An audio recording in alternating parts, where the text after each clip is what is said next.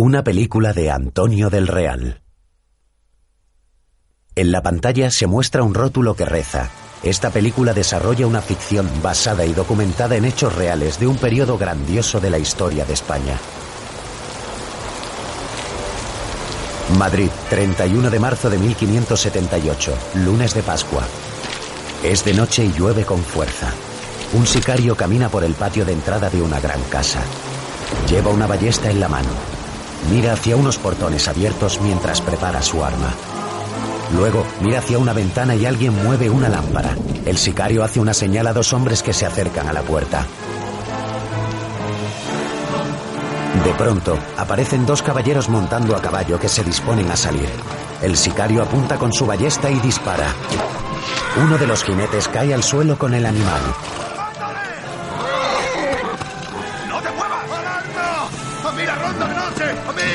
El otro jinete intenta escapar. El de la ballesta saca una espada y atraviesa el pecho del hombre que cayó del caballo. Tras asesinarlo, grita hacia la ventana. ¡Debemos marcharnos de aquí! ¡Vamos!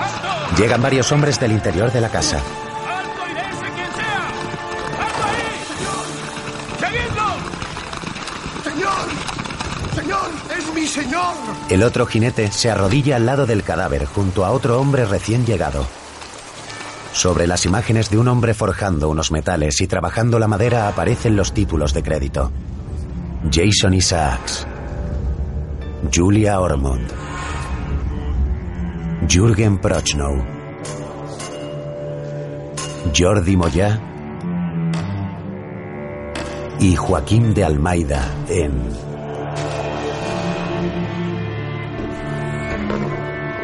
La Conjura del Escorial. Una película española de 2008.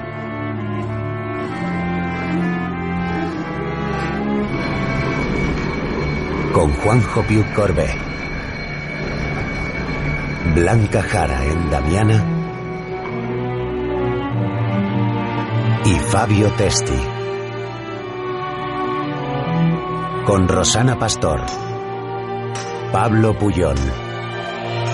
Concha Cuetos y Anthony Peck en Tiepolo.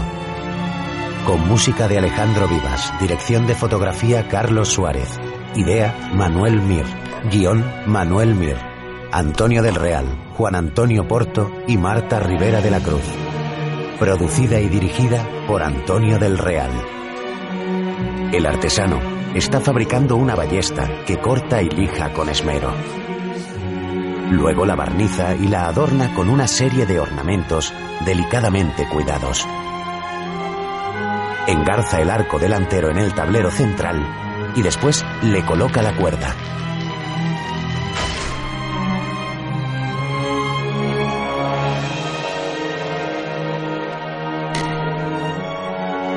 Después trabaja las saetas, a las cuales les pinta la parte trasera de color azul y las ajusta dándoles leves golpes con el martillo. Más tarde las afila. Al finalizar, guarda la ballesta en un elegante estuche y le coloca un paño de terciopelo por encima antes de cerrarlo.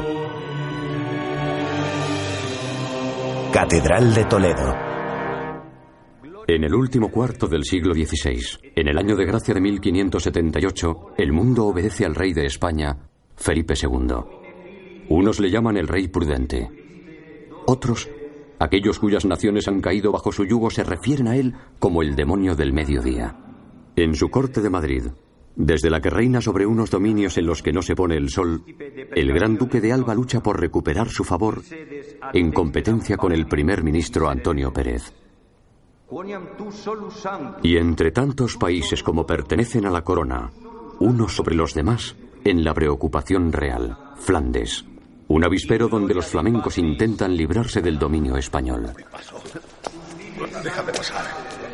Vamos. Déjame abrir paso. Un sacerdote de unos 60 años irrumpe en la catedral donde el rey y su corte escuchan misa y atraviesa a un grupo de plebeyos a la entrada de la capilla. Se acerca a hablar con el primer ministro. Excelencia. Os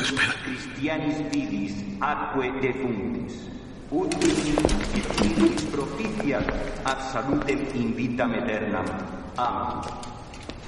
Condece ut celestem ed editatem suisque omnibus pro redemptione animarum suarum pros te salutis et incolumitatis sue te glorificamus per Christum Dominum nostrum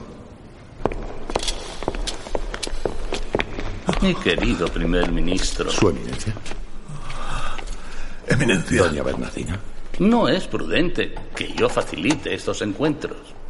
Pero ¿cómo puede la Iglesia negar nada a nuestra benefactora? Entra una elegante dama, vestida de negro con un parche en el ojo. Desde luego.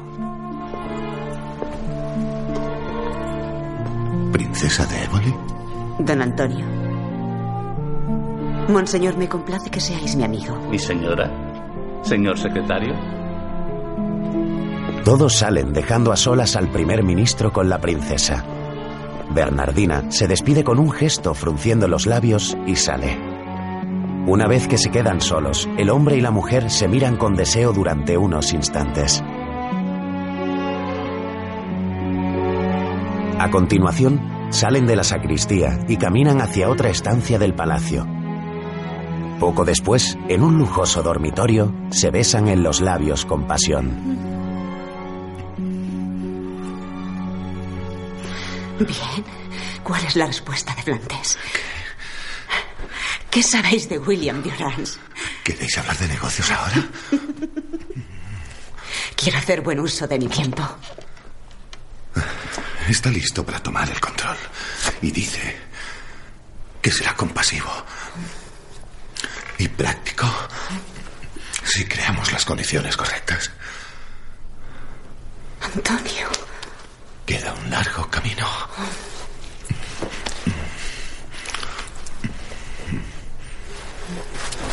¿Y nuestras inversiones allí? Garantizadas. ¿Por quién? Y si fuera necesario, por la banca de los espínolas. Entonces, si Dios quiere, la paz traerá recompensas para todos. Si alejamos a ese viejo violento del duque de Alba del Rey, no hay duda. Antonio, callaos. Él se echa sobre ella. Granos de pimienta. Quería sorprenderos con algo.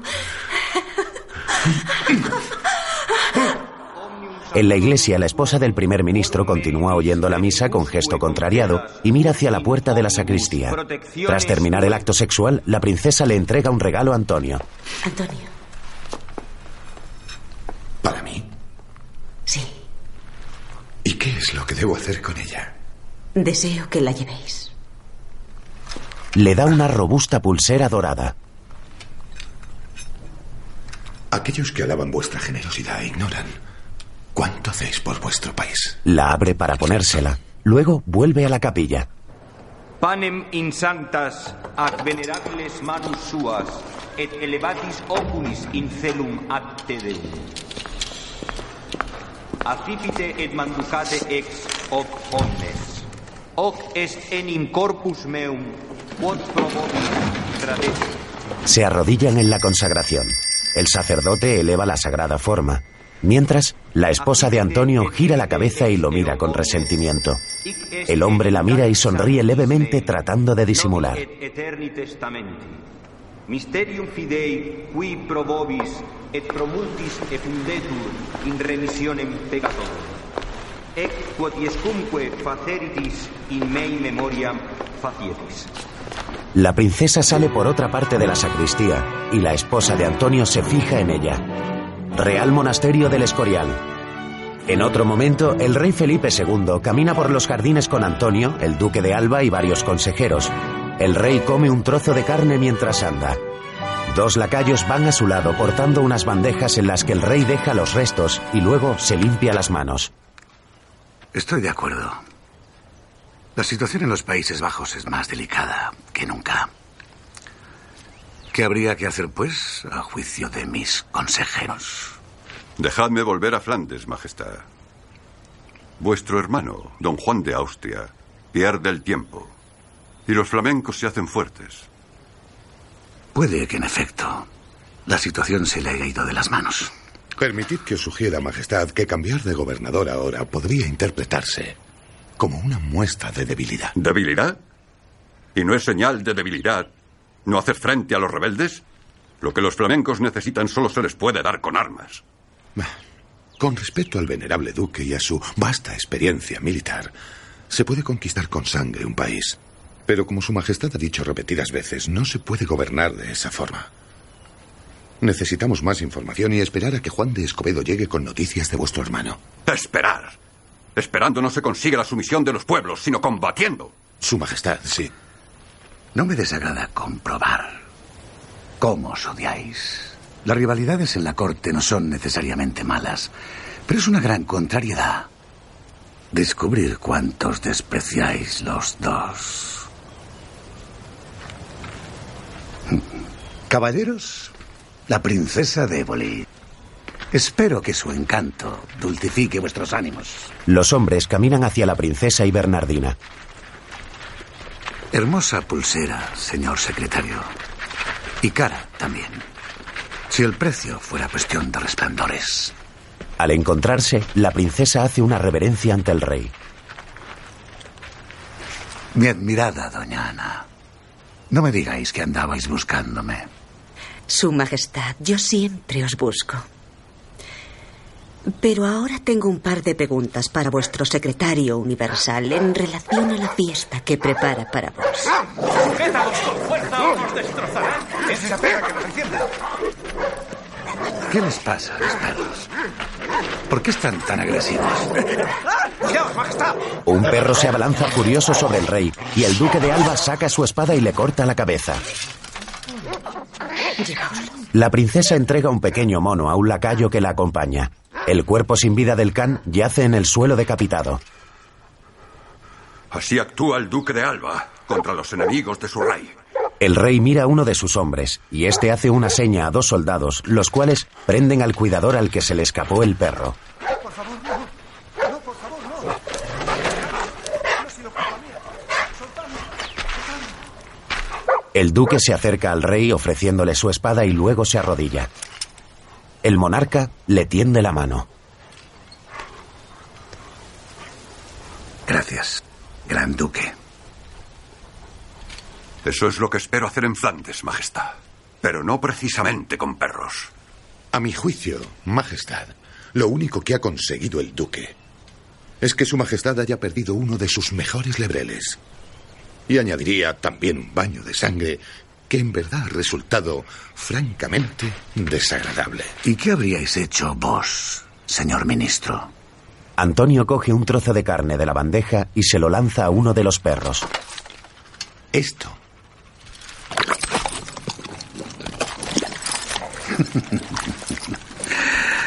Bravo.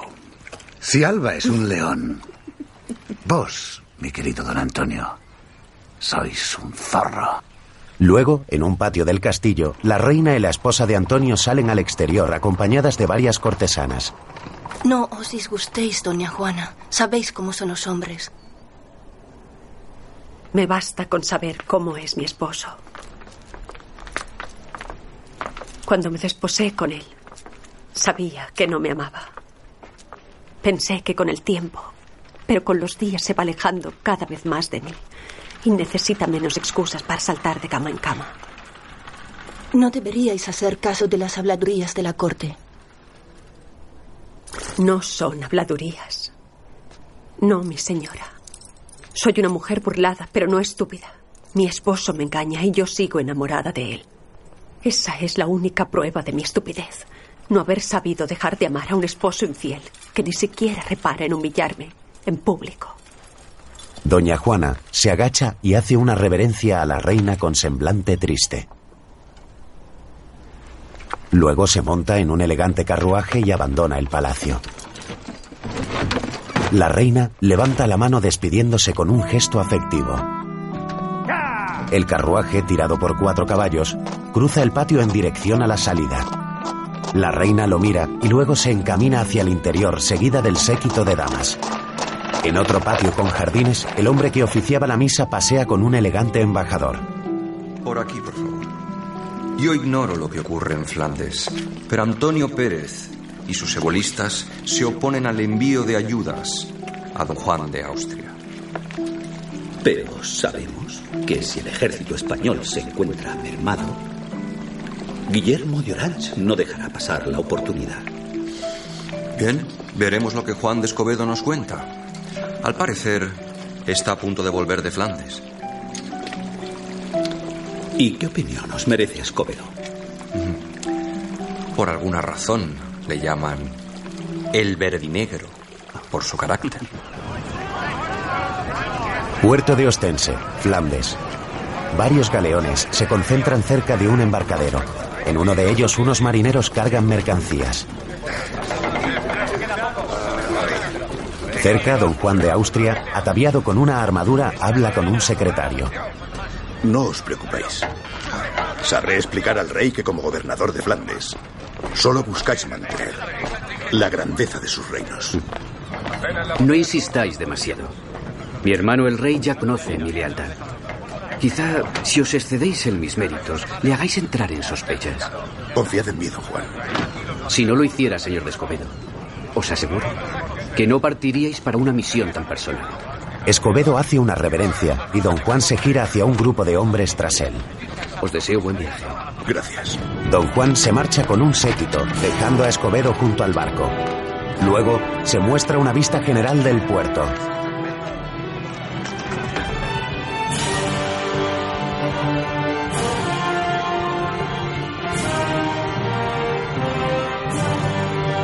Al atardecer, el barco donde viaja Escobedo navega por alta mar. En el patio del Escorial, el primer ministro, acompañado de dos hombres, se acerca al que ofició la misa y al embajador. Dudo que lo volvamos a ver. Secretario, embajador, es un placer. Buenas tardes, caballeros. Señor ministro, hablando del demonio. Solamente del caso de los lebreles, que a estas horas ya habrá dado tres vueltas por todo Madrid. Pocos ganan a nuestro ministro en ingenio. Sin despeinarse ni un cabello, colocó al gran duque en su sitio. El viejo Alba es una espada que ya ha cumplido con su deber. Ahora debería dejarla colgada de un clavo y dejar que se moezca. Por lo que yo sé, quizás se habría podido resolver el episodio de otra suerte. ¿Ah, sí? ¿Y cómo lo habríais resuelto vos? A mi entender, los perros tenían una razón para pelear. Yo los habría separado de la causa del conflicto. La perra. Una excelente solución, señores. Pues de esa forma su majestad habría preservado a su lebrel y su escabeche de codorniz. Señor. Un joven se acerca a Antonio Pérez y este sonríe. Caballeros, desearía disfrutar de su sabiduría esta tarde, pero siento decir que el rey me aguarda. Luego, Antonio Pérez se une con el rey. Con el paso de los meses, su majestad comprobará que don Juan ha reducido la frecuencia de su correspondencia. Encuentro difícil de creer que haya menos noticias. Parece más que por alguna razón no se siente inclinado a compartirlas con vos. Espero que su secretario, Juan de Escobedo, nos explique este misterio en cuanto llegue. Claro que, mientras, vamos a ganar tiempo. Tratemos de averiguar qué es lo que se propone mi hermano. Don Antonio, vais a escribirle una carta. Luego el secretario y el embajador conversan en unos baños. Digáis lo que digáis. Antonio Pérez es un hombre considerado en la corte. Por favor, para solicitar algo hay que presentarle una bolsa repleta y todos lo saben, excepto su majestad y, por supuesto, vos. Malos tiempos para el reino. La situación en Flandes es más delicada que nunca. Inglaterra ayuda a los rebeldes. El rey Sebastián de Portugal ha iniciado una campaña por el norte de África. Y solo Dios sabe cuáles son sus intenciones. Y aquí, Antonio Pérez y el duque de Alba se han declarado la guerra para ganarse el favor real. Lamento tener que volver a Venecia. Me gustaría estar en Madrid cuando termine esta historia. Un hombre los oye cerca. Mientras, Sosegaos. No tembléis. el rey lee la carta que ha escrito Antonio y la arruga. No es esto. No. Referíos a mí como el demonio del mediodía, como me motejan los herejes. De esta forma, al provocarlo, sabremos qué piensa y, sobre todo, sus intenciones. Su Majestad, no puedo. Vamos, escribid. El rey es un hombre terrible. No tengáis miedo. Estáis actuando bajo mi responsabilidad. Señor Don Juan, sabe la lealtad que os profeso. Nunca lo engañaréis con facilidad. Vamos, escribid. El rey es un hombre terrible y usad vuestra mejor caligrafía. Antonio toma una pluma, la moja en tinta y vuelve a escribir. Como deseéis, Majestad. Pero os ruego que nunca olvidéis que yo no he hecho más que escribir al dictado. Sosegaos. Escobedo está a punto de llegar. Mi hermano don Juan de Austria se ha quedado solo en Flandes. Y su ambición le cegará de tal manera que acabará descubriéndose a sí mismo. Mientras, en los baños, la joven morisca que robaba durante la misa se acerca gateando de modo sigiloso al hombre que está tumbado cerca del secretario y el embajador y urge en su bolsa de monedas sin que éste se percate.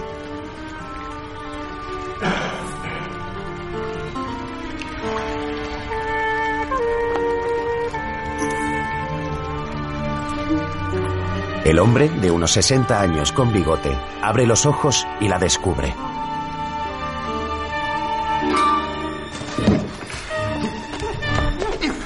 Por fin te tengo, balandrín.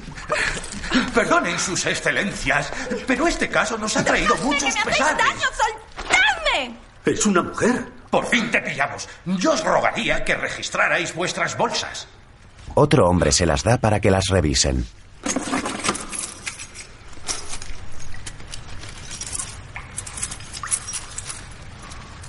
Me faltan dos monedas.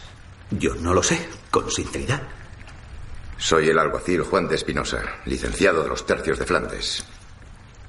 Y llevo semanas detrás de esta ladrona, que aprovecha para robar en los baños. Lo que no llego a entender es por qué, pudiendo llevarte la bolsa, solo has cogido dos monedas. Porque esas son las monedas que su excelencia me habría dado si me encontrara mendigando en la calle. Me has convencido. Por lo que a mí concierne, esas monedas son tuyas. No hay delito. Os habéis quedado sin caso, señor alguacil. Esta vez te has librado. Pero como vuelva a verte por aquí, como te vuelva a pillar metiendo la mano en una bolsa ajena. Yo no soy una ladrona, señor, pero tengo hambre. Y es difícil para una morisca encontrar una ocupación en la que no tenga que abrirse de piernas. Yo le ofrecería un trabajo en mi casa, pero vuelvo a Venecia en unos días y despediré al servicio. Sin embargo... Bien, esto servirá para ayudarte. Gracias, señor. La joven morisca se marcha. Que habiendo en Madrid tanto ladrón que pisa alfombra persiga a una muerta de hambre. En los aposentos de Felipe II, Me habéis preguntado, pues, que si en interés del Estado del que es responsable, un príncipe cristiano puede ser dueño y señor de la vida de todos sus súbditos. ¿No es cierto? Más o menos esa era la pregunta. Por razones de Estado o para evitar males mayores, el rey tiene la facultad recibida del mismo Dios por cuya gracia reina de dictar sentencia, sin que ningún acusado pueda gozar de la oportunidad de defenderse, incluso si la sentencia es la pena capital. El rey, en suma, puede condenar a sus súbditos sin más límites que los marcados por su propia conciencia, pues responderá solo ante Dios y ante la historia. el monarca escucha a un fraile mientras un lacayo le masajea un tobillo lesionado. aliviado. Gracias, muchas gracias. Me habéis aliviado de verdad. El lacayo se marcha.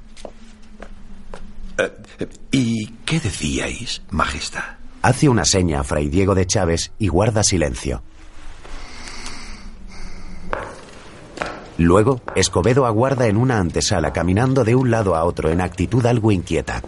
A su lado, dos guardias custodian una puerta.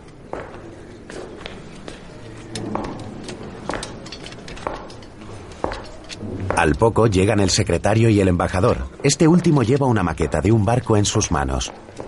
Don Juan de Escobedo, Mi buen don Mateo Vázquez. Una cara amiga por fin. Permitid que os presente al embajador de la Serenísima República de Venecia, el señor Tiepolo. No recordaba como hombre que frecuentara las antesalas. Como podéis ver, son miserias del oficio. De un oficio que no ha cambiado en 100 años. No sé ni cuánto llevo en la antesala. Su Majestad podría tener más consideración con quien obra en el nombre del gobernador de Flandes, su propio hermano. Y un héroe reconocido en todas partes, excepto en su casa, al parecer. Moderaos, señor. No voy a callarme porque yo jamás me he callado ante nadie. Y menos cuando hablo de a quien represento. Bueno, ¿y habéis vuelto ya a vuestra casa? No me lo recordéis. Sí, he vuelto a mi casa. Pero el caso es que ando corto de servicio. Sí que es una casualidad, porque estábamos hablando de una criada que va a quedarse sin trabajo. Yo regreso a Venecia a servir a mi señor el Dux. Este es un presente de despedida para las infantas. ¿Qué os parece? Muy bonito. ¿Y? Bien. Tengo que despedir a todo el servicio de mi casa. Son vagos e inútiles, pero hay una criada que es una joya y me da lástima que se quede en la calle. ¿Y decís que es de confianza? Es de una honradez acrisolada y virtuosa. Os la recomiendo. Don Juan de Escobedo. Don Juan de Escobedo. Por fin me recibe. De no ser porque me envía mi señor don Juan de Austria, habría abandonado la antesala. Señores. Oh. Sobre esa criada. Decidle que se presente en mi casa mañana por la noche. Asienten. Poco después. Lo que sí os pido, señor de Escobedo, es que expongáis vuestra solicitud con la mayor brevedad. Majestad, mi solicitud consta de un solo punto. Dinero. Dinero para Flandes, dinero para don Juan de Austria. Dinero, dinero. Estamos hipotecados con los bancos de media Europa. Los Curieles, los Grimaldis, los Espínolas. Dinero. Siempre dinero. ¿Acaso no hay en mis reinos quien sepa pedir otra cosa? El resto de asistentes en la audiencia agacha la cabeza. Decidme, ¿qué compraríamos con ese dinero? Mosquetes y munición. Y la paga de los hombres que llevan siete meses sin soldada. Majestad. Sosegaos. No tembléis más. ¿Y qué es lo que mi querido y amado hermanastro pretende hacer con más mosquetes? Hoy el gran enemigo en Flandes es Inglaterra. Y cuando los rebeldes se hayan rendido, nuestro plan, Escobedo mira hacia atrás. el plan de vuestro hermano, es llevar la guerra a Inglaterra contra la reina Isabel. Vaya. Sin duda es muy osado. Lo que don Juan pretende es librar a María Estuardo del encierro en que la mantiene la reina de Inglaterra. Así contaríamos con Escocia. Con el dinero que os pido, pagaríamos a las tropas que arrebatarían a la reina Isabel el trono. El Papa nos apoyaría. Para él sería una cruzada contra la herejía luterana. ¿Y quién, si puede saberse, ocuparía el vacante trono inglés? Si se casara con María Estuardo, cuyos derechos nadie osa discutir, podría ser el mismo don Juan de Austria. Don Juan de Escobedo, habéis vuelto de Flandes con muchas ambiciones. Demasiadas, quizá. En la antesala, Sé que no necesitáis un presente para recordar a un buen amigo, pero Tiepolo saca una daga. me agradaría mucho que vos la aceptarais. Es florentina y en consecuencia de una gran eficacia. No soy realmente un hombre de armas, pero esta me será útil. La usaré para abrir las páginas de mis libros intonsos. Por cierto, habéis sido muy hábil en vuestra recomendación de la morisca. Los venecianos somos buenos negociando. ¿Y cómo daremos con ella? Hablaré con el alguacil Espinosa. Creo que no le será difícil encontrarla. Su Excelencia Don Paolo Tiepolo, embajador de la Serenísima República de Venecia, y su Reverencia Don Mateo Vázquez, de la Secretaría Real. Luego, el alguacil Juan de Espinosa está en un mercado y se fija en los distintos puestos de los comerciantes donde venden telas, ornamentos e infinitud de enseres. ¿Tenéis llevados unas velas? ¡Las tenemos de todos los tamaños! ¡Cirios! ¡Cirios de ofrenda!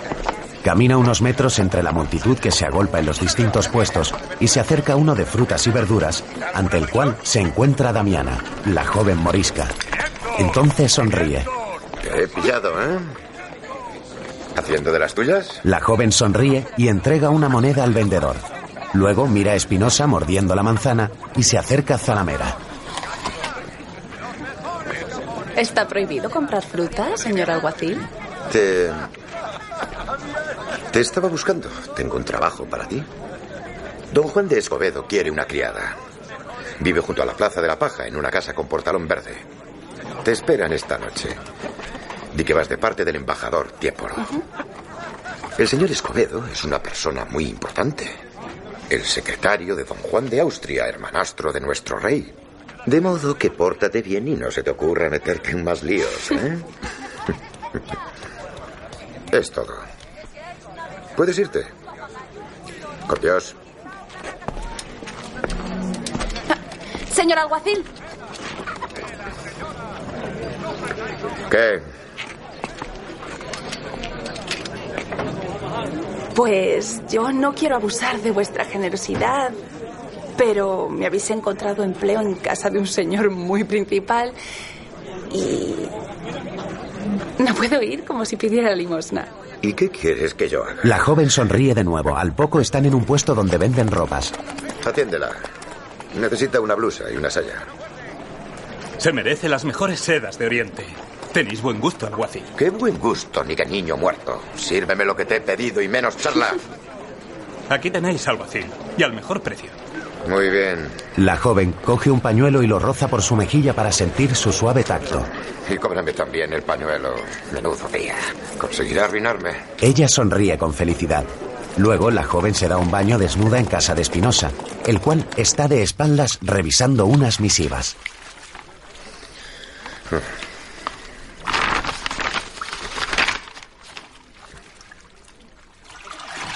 ¿Cuánto te falta? Saldrás como un garbanzo de tanto remojo. Es que ya no recuerdo la última vez que me di un baño.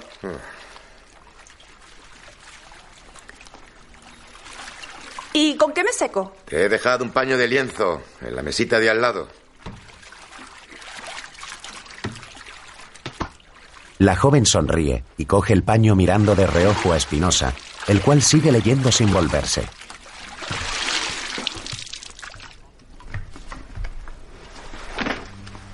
Se oculta tras un biombo para vestirse. El alguacil gira la cabeza y luego sigue leyendo mientras niega. Al poco, la guapa chica, delgada y de unos 20 años, sale vestida. Ya está, señor alguacil. ¿Podéis mirar? Ah. Un poco de agua y jabón hacen milagros. Ella se coloca un colgante en el cuello y Espinosa se le acerca. ¿Qué es esto? Es tierra que cogí de la tumba de mi madre. Así la llevo siempre conmigo. Ea, ya estás lista. Anda ligera con tu señor, que estarán esperándote. La joven le besa en la mejilla agradecida. Nadie en toda mi vida había sido tan bueno conmigo. Da pequeños saltos de alegría por el salón con una sonrisa en sus labios. Espinosa la mira admirado. De pronto, mira la humilde decoración de la casa del alguacil.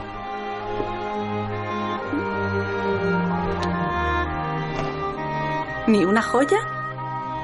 ¿Ni un camafeo? Mira una tela rota con dibujos colocada en un bastidor. ¿Solo este mugriento trapo os trajisteis de Flandes? No. Solo eso no. También me traje Se mira la mano en la que le faltan dos dedos. el horror. Ella se le acerca y le besa la mano.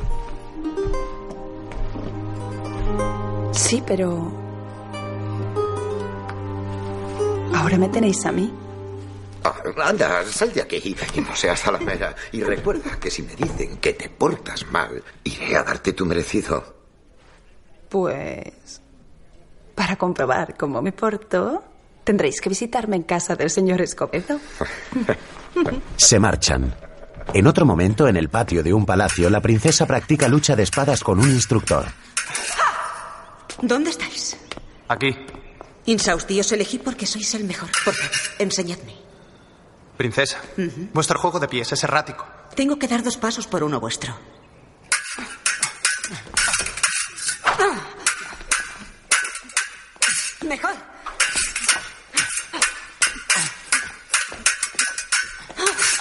Juego de pies.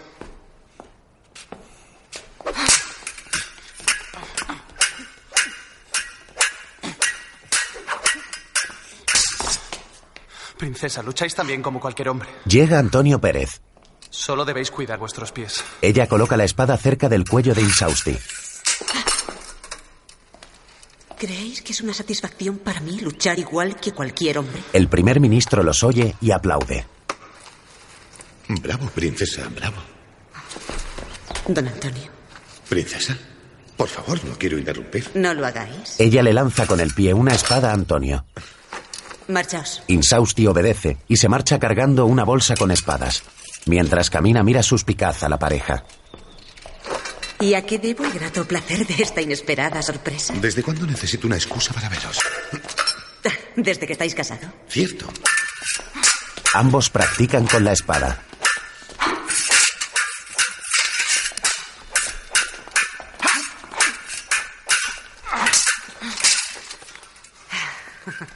Los papeles estarán mañana por la noche.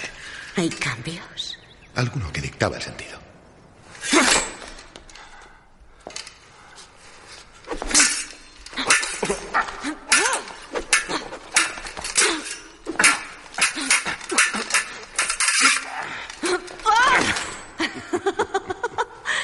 ¿Tendremos tiempo antes de firmarlos? ¿Cuándo no hemos tenido tiempo para estar solos?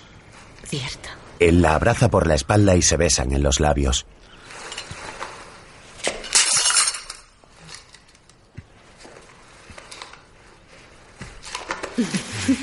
La coge en brazos y se retiran.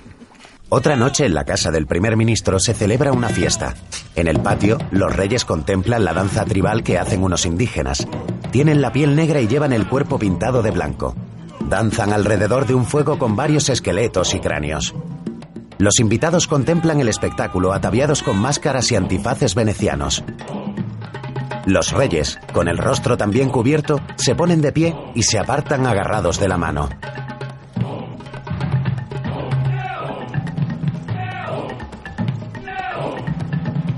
Se acercan a Doña Juana. Una espléndida fiesta, doña Juana.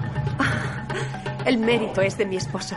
Ha vivido tanto tiempo en Venecia que es único organizando festejos. Aquí está. Su Majestad, espero que os divirtáis. La reina está encantada. Llega la princesa. Majestad.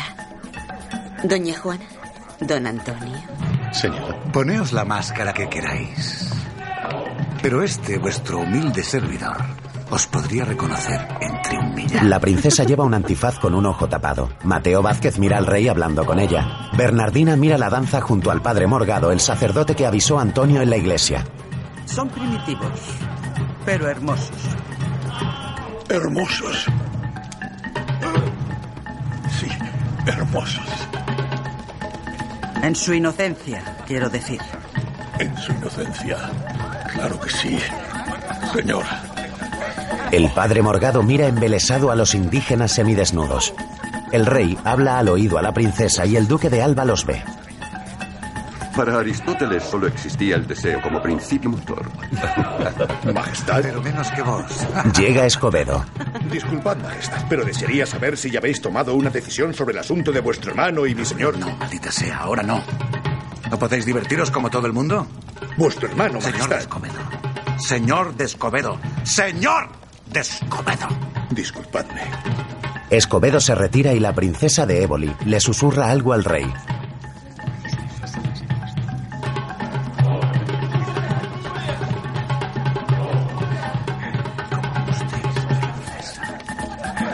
Tras obtener el permiso del rey, la princesa lanza un pañuelo al centro del patio. Los indígenas lo miran y sin abandonar su danza se acercan a él atemorizados, alzando un puñal en sus manos. Juan de Espinosa contempla la escena. La princesa se gira hacia el fraile y Bernardina. Mateo Vázquez se adelanta al centro y se dispone a recoger el pañuelo. Los indígenas lo miran retándole y el sacerdote intenta agarrarlo algo atemorizado por la actitud amenazadora de los hombres. Algunos invitados comienzan a alarmarse y Espinosa saca su espada. Finalmente los apartan y Mateo Vázquez coge la tela.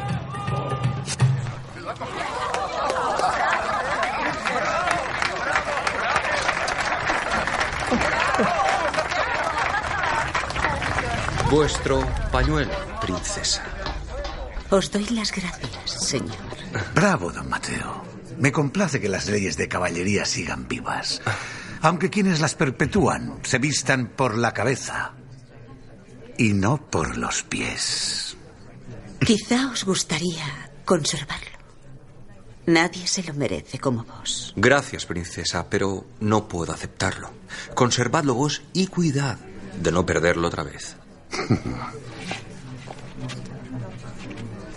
Divertíos, señora. El rey se despide de la reina. Doña Juana, acompañadme. Los músicos comienzan a tocar. El monarca se despoja del antifaz y el sombrero y se lo entrega a un caballero que va con él. Luego hace una seña y las parejas de invitados avanzan hacia el centro para comenzar el baile. Tras eso, el rey se retira. Los invitados se disponen en dos filas.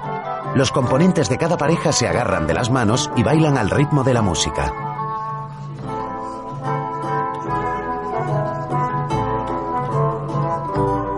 Antonio Pérez se acerca a un grupo donde está la princesa de Éboli. Caballeros, te espero en el pabellón. Tenemos cosas que hacer. Antonio se retira y la princesa se despoja del antifaz que lleva puesto. Disimula unos segundos antes de ir tras el primer ministro cuando llega Escobedo. Doña Ana, a pesar del tiempo estáis más bella que nunca. Vaya, menudo caballero, que recuerda a una dama el paso de los años. Disculpadme, pero mi devoción por vos se remonta a cuando servía a vuestro esposo, el príncipe de Éboli. Primero me habláis del tiempo transcurrido y luego de mi esposo. El hombre al que más he amado de todos. Esas son las formas que se usan para cortejar a una dama en Flandes. Escobedo, con el rostro cubierto por una máscara de cerdo de color negro, le hace una reverencia y se retira. Disimuladamente, doña Ana sale por la misma puerta por la que se marchó Antonio Pérez. A poca distancia, Escobedo está escondido tras una columna y la ve entrar. El baile prosigue en el salón. En el jardín de la casa, algunas parejas bailan acarameladas. Desde una tapia próxima, Damiana y otras tres mujeres miran a las parejas y sonríen. La chica mueve las manos al compás de la música. Dentro, Espinosa se encuentra con Mateo Vázquez. Don Mateo. Mi querido alguacil. Disculpad, pero quería daros las gracias. ¿Y qué he hecho que merezca vuestra gratitud? Ya sabéis, la chica, esa morisca, a la que conseguisteis trabajo. Creo que vuestro interés por ella va más allá del que os merece la justicia. Solo es una buena mujer. Una desdichada que merecía un poco de ayuda. En cualquier caso, fue el embajador de Venecia quien insistió. Aún así, mi gratitud. Y disfrutad de la fiesta. Señor, un intruso ha entrado en la fiesta. Disculpa. Un guardia coloca una escalera para subir al tejado de una caseta del jardín donde está subido un hombre ebrio. Baja ya. Señor, si ha subido aquí, dice que no va a bajar. Estoy en plena digestión. Saqué la barriga de mal año y apagué la sed para toda la temporada. Baja. Así que dejádmela disfrutar. Disfrútala. Pero si te caes, se te acabará el disfrute para siempre. El guardia lo baja por la escalera. Desde la tapia, Damiana observa la escena.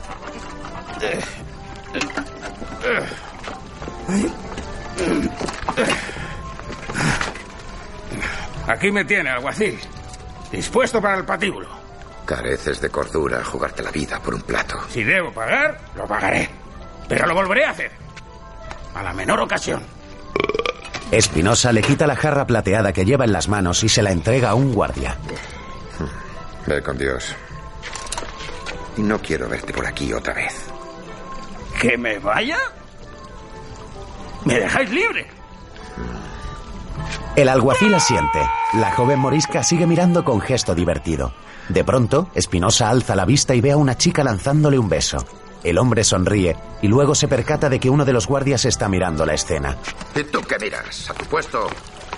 Dentro de la casa, Escobedo camina sigiloso portando una vela encendida y llega hasta un salón. Alumbra y mira a su alrededor observando toda la estancia.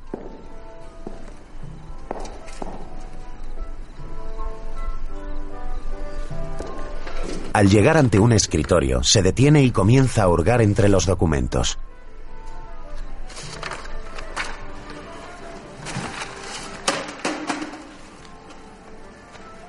Se despoja de su sombrero y antifaz y toma un paquete de pergaminos atados con un lazo.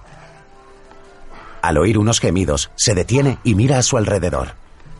En un espejo ve el reflejo de la princesa de Éboli y Antonio Pérez en una cama haciendo el amor. Al colocar la vela sobre la mesa, este golpea un tintero vertiendo la tinta sobre un pergamino. La princesa lo oye alarmada. Mientras, Escobedo coge la hoja manchada y la mira. Luego coge otros documentos y se los guarda entre sus ropajes.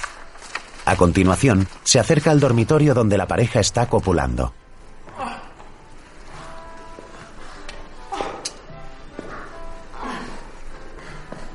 Ambos se detienen cuando el hombre llega a la puerta de la alcoba.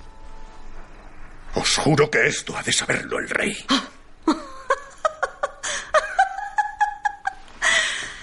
Id y decidle lo que habéis visto, que la princesa de Éboli prefiere el culo de Antonio Pérez a cualquier parte de don Felipe. Da una palmada en el trasero de Antonio. Escobedo los mira enojado y se marcha. Luego, Antonio mira las cartas manchadas de tinta. Temo que nos ha descubierto, querida. ¿Y qué nos importa que sepa lo que ya sabe todo Madrid? No, no me refiero a lo nuestro. Ha husmeado entre los papeles que llegaron de Holanda.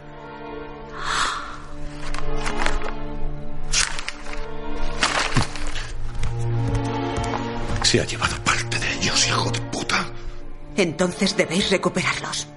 Él asiente. Mientras, en el exterior, Magnífica fiesta, doña Juana. Solo siento no haber podido despedirme de vuestro esposo. ¿No sabéis dónde se encuentra? No, Majestad. Pero conociéndole estará divirtiendo a sus invitados. Sé que lamentará que esto le haya impedido despedirse de vos. sentado en su carruaje, el rey besa la mano de doña Juana. Ella hace una reverencia y se despide de los reyes.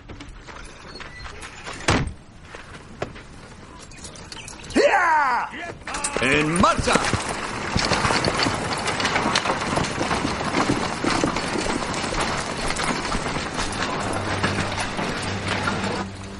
Otro día, Damiana y Espinosa van montados a caballo por mitad del bosque.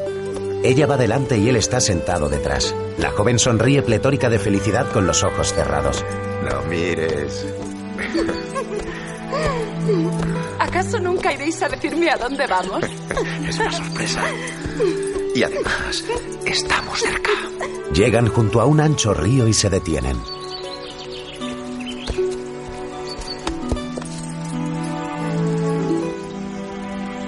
Ya puedes abrir los ojos.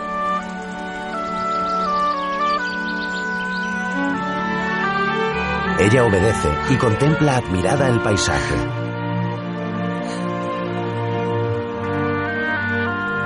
Dijiste que nunca habías visto el mar. Bueno, esto no es igual que el mar, pero es lo más parecido que conozco.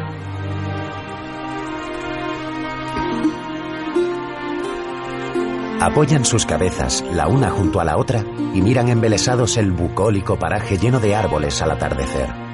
Espinosa se baja del caballo y luego la ayuda a ella. La muchacha mira hacia el río maravillada y se despoja de sus zapatos. Decidida, corre hacia la orilla para refrescarse los pies. Mientras, el alguacil coge una manta de caballo y la extiende en el suelo.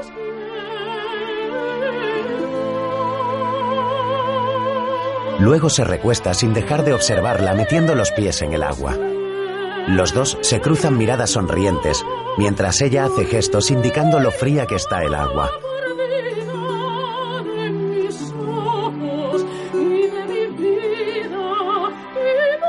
Se saludan desde lo lejos hasta que ella vuelve junto a él y se sienta a su lado.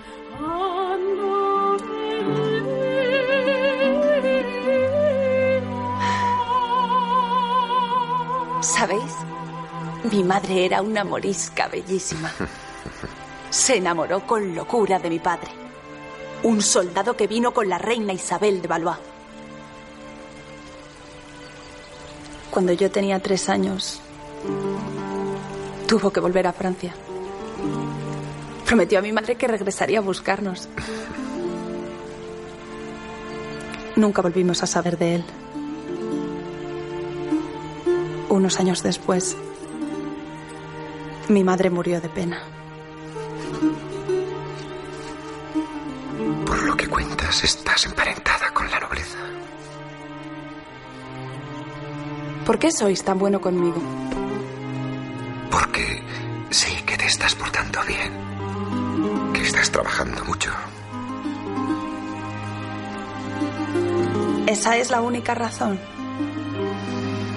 Tras mirarse unos segundos a los ojos, se besan en los labios.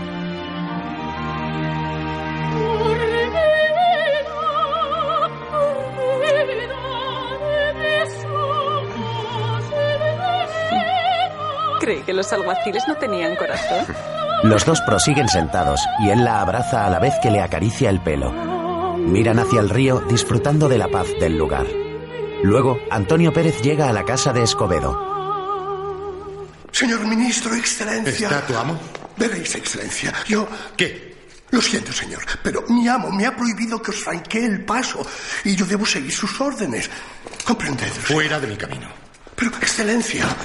Pasa a una sala y encuentra a Escobedo leyendo los documentos que robó. ¿Es esta vuestra hospitalidad? Fuera. Ya hablaremos luego.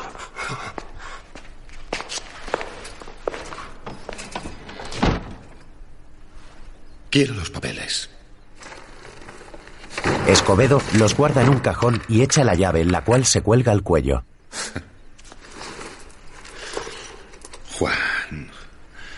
Querido Juan, no os olvidéis que antes de que os ayudara enviándoos a Flandes, éramos amigos y buenos amigos. ¿Amigos? ¿Amigos decís? Éramos amigos. Pero las circunstancias cambian, las personas cambian. Yo no he cambiado, soy el mismo que sirvió al príncipe de Éboli a vuestro lado por muchos años. ¿Cómo os atrevéis a pronunciar su nombre? Me atrevo, porque soy fiel a los principios que nos enseñó. Estáis en tratos con Guillermo de Orange. Vos y la ayuda del príncipe de Éboli traicionando al rey a quien habéis jurado lealtad. Fuera, Damiana pasa cargando una cesta y al ver al mayordomo escuchando la conversación tras la puerta, comienza a reír.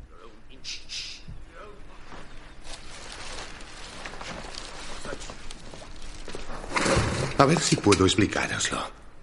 Esta guerra nos cuesta al año más de dos millones de ducados, por no mencionar las bajas y el sufrimiento. A todos nos interesa que se firme la paz en Flandes. ¿A todos? O tal vez a vos y a la princesa de Éboli. Y justo cuando ha sonado la hora de combatir a los rebeldes. La paz en Flandes es inminente, es inevitable, debéis entenderlo. Es necesaria. Sustituiré a don Juan de Austria por otro gobernador. Y los ejércitos volverán a casa. A costa de perder Flandes, es eso. Porque con el ejército replegado se lo servís al príncipe de Orange en bandeja. Que así sea. Os metéis en la cama de la viuda de un amigo y traicionáis al rey. ¿Acaso no tenéis conciencia? Éboli está muerto. Y os aseguro que cuando triunfe, nadie, en absoluto, lo considerará traición.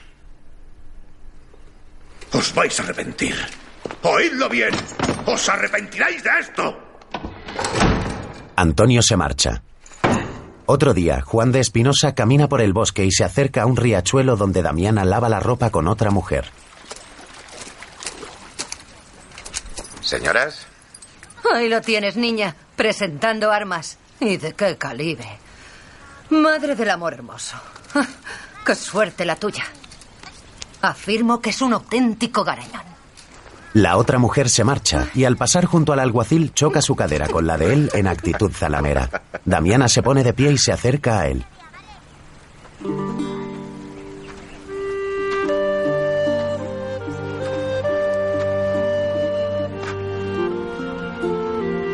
¿Quién es la chica más guapa del mundo?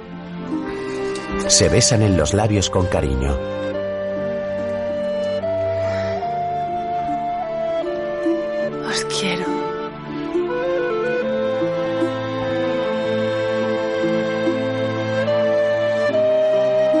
Luego están sentados en unas rocas junto al riachuelo en actitud cariñosa. Él le acerca el rostro y luego se tumban besándose de nuevo. Mientras doña Juana sale de un convento conversando con la madre priora. Una vez más, os agradezco sinceramente vuestra enorme generosidad con nuestra orden. El donativo nos ayudará para acometer por fin el final de las obras. Sabéis que podéis acudir a mí cuando tengáis algún problema. Doña Juana se inclina y le besa la mano. La monja le hace la señal de la cruz en la frente. Dios os bendiga, doña Juana. Rogad por mi madre. Y por mi esposo. Sobre todo por mi esposo.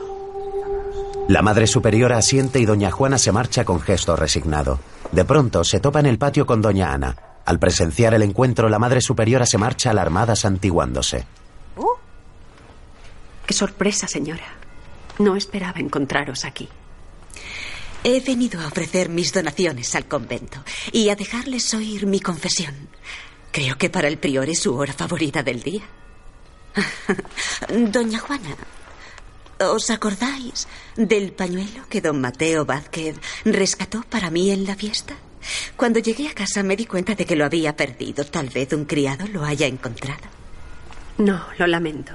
Ninguno de mis criados lo ha encontrado. De todas formas, pediré que lo busquen. Y ahora, si me disculpáis. Por supuesto.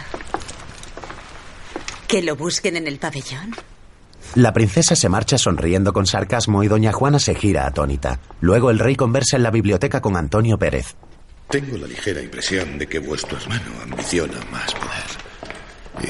Y no solo fuera, sino también en el trono de España, señor. Con ellos está Fray Diego y otro hombre. ¿Cómo? Quiero decir que con la excusa de María Estuardo, don Juan pretende invadir Inglaterra, coronándose como rey y luego volver a España por Santander, cuya ría se ha ocupado de fortificar. Seis mil ducados nada menos se fueron en esa fortificación. Exactamente, Majestad. Primero Inglaterra y luego España, que sería invadida por los cántabros y vuestro hermano. ¿Cómo es posible que don Juan de Austria se haya avenido a semejante insensatez? El señor Escobedo posee grandes dotes de persuasión. Don Juan se ha anclado en su mocedad. Y ese Escobedo, con sus intrigas, ha sido capaz de llevarle hasta donde ha querido. Majestad, vuestro juicio es acertado como siempre. El señor de Escobedo lo ha cautivado con fantasías como la de invadir Inglaterra o convertirlo en rey. Bien. ¿Qué nos aconsejáis, ministro? ¿O esta vez tampoco tiene solución el problema? Siempre hay una solución para todo, Majestad. Lo que... Antonio deja de hablar al reparar en la presencia de Fray Diego y el presidente del Consejo de Castilla. El rey les hace una seña para que le dejen conversar a solas con el primer ministro. ¿Qué, qué os aconsejo yo a vos? ¿Qué? Mientras, en una alcoba, uno de los jóvenes indígenas que estaba en la fiesta llora tumbado boca abajo en una cama. El joven está siendo sodomizado por el padre Morgado, el cual está desnudo.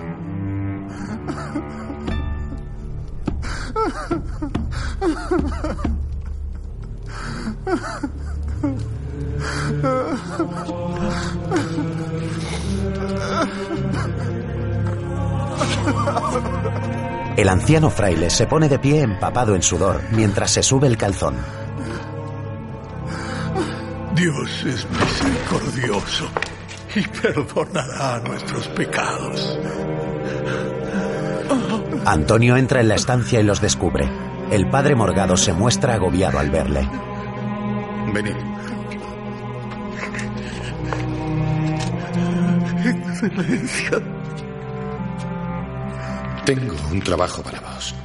Y por el amor de Dios, cubríos. Le entrega una nota. Desde la cama el joven mira al anciano lleno de ira. Lo tendré listo esta tarde. Oh. Pero, por favor, ministro, yo no quería. No temáis, todos tenemos secretos que ocultar. Antonio se marcha. Por la tarde el padre Morgado entrega un bote con veneno al primer ministro.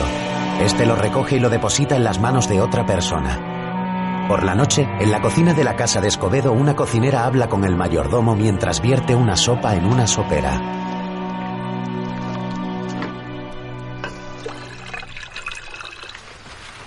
Deja el vino. Y precisamente hoy, que sabes que no puedes beber. ¿No te das cuenta de que así no podrás... La mujer vierte el veneno en la sopera mientras el mayordomo bebe. En ese momento llega Damiana. El señor ha pedido la cena. Y ojo cuando se la sirvas, porque no sé qué mosca le ha picado hoy. Como hombre, ¿crees que el alguacil Espinosa me quiere como dice? Vaya, hoy a todos nos puede el enfado. Este no está para nada. Así que tendrás que servir la cena. ¿Yo?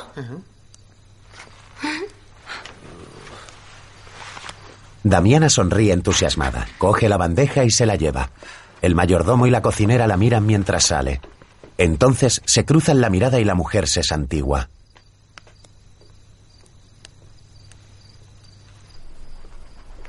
En el salón, Escobedo cena solo en la mesa y Damiana le sirve el plato en una mesa auxiliar.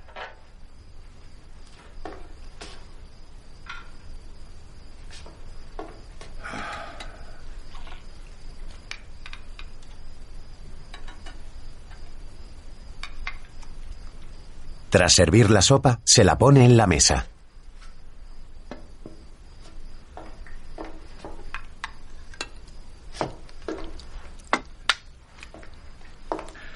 Los picatostes, ¿dónde están? ¿Los pi...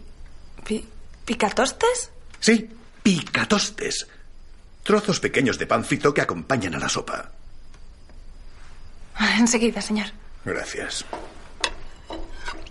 Damiana sale y Escobedo se lleva varias cucharadas de sopa a la boca. En la cocina, Es este marido mío, que cuando bebe de más siempre consigue ponerme furiosa y se, se me olvida lo que tengo que hacer. la joven sale con la bandeja de picatostes. Al llegar al salón ve que Escobedo está echado sobre la mesa, moribundo y convulsionando. El hombre ha vomitado la sopa.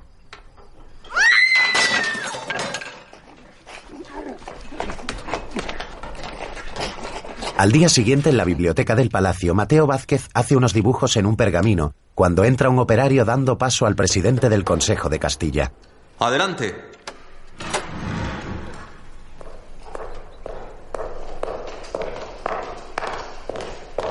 Su Excelencia, el presidente del Consejo de Castilla, don Antonio Pazos. ¿Lo sabéis ya? Don Juan de Escobedo ha sido envenenado. ¿Ha muerto? No, todavía. Han detenido a la mosca que le sirvió la sopa. ¿Una morisca, habéis dicho? Sí. El secretario camina por la estancia con gesto preocupado. Luego, dos médicos atienden a Escobedo en su lecho. En su puerta se asoman el mayordomo y su esposa. ¿Creéis que morirá? Es posible. Señor, Acercan un plato con el veneno a Mateo Vázquez. Polvos de Solimán, no hay ninguna duda. Lo encontramos bajo su colchón. Un guardia entrega el frasco al secretario, el cual lo abre y toma una pequeña muestra que se lleva a la boca. ¡No, soltadme! Entra otro guardia con Damiana. Escobedo despierta y la señala. Esa. esa morisca. Ella me envenenó. ¡Anacados, anacados! ¡Maldita sangre mala! ¡Despierto! Luego, en el calabozo, un hombre corta el pelo a Damiana con un cuchillo. La joven mira al frente, seria en actitud, resignada, mientras el hombre va retirando mechones de su larga cabellera.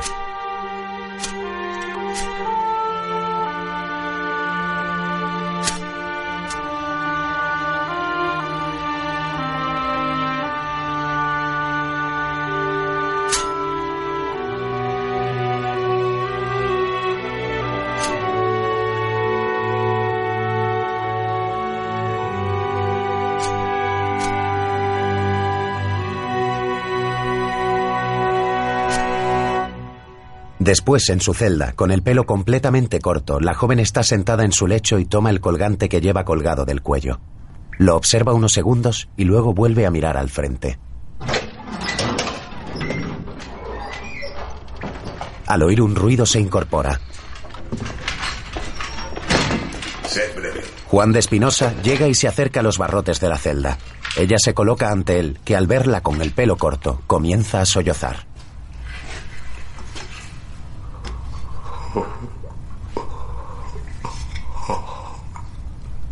Dios mío. ¿Qué es lo que te han hecho? ¿Por qué a ti? Necesitaban un culpable y me ha tocado a mí.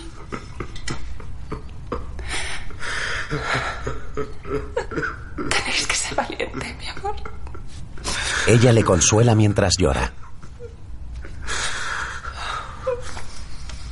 Si hubiera ocurrido hace unos meses, habría tenido que despedirme de esta vida sin la felicidad de haberos amado. Ojalá te hubiera dado más. Todo el amor que te tengo. Me habéis dado más de lo que nunca soñé. Se besan a través de los barrotes. Alguien va a pagar por esto, te lo juro. Por no es algo que se creó por vivir tan alto. Juro que te encaré. Despedíos ya. Damiana le entrega su colgante. Prometedme que lo llevaréis siempre. Yo me iré con el consuelo de nuestro amor. Y a vos os acompañará hasta que nos reunamos. Y entonces será para siempre. Espinosa se coloca el colgante y vuelven a besarse cuando un guardia llega para separarlos. Espinosa le empuja bruscamente. ¡Esos cobardes! ¿No lo veis? ¡Acusan a una pobre chica! Porque no se atreven a acusar a alguien más poderoso. ¡Vamos! ¡Ah! ¡Dejadle libre! ¡Iré detrás del verdadero culpable! ¡Y encontraré a esos bastardos yo mismo! ¡Los mataré con mi propia mano! ¡No les tengo miedo! ¡No tengo miedo de nadie!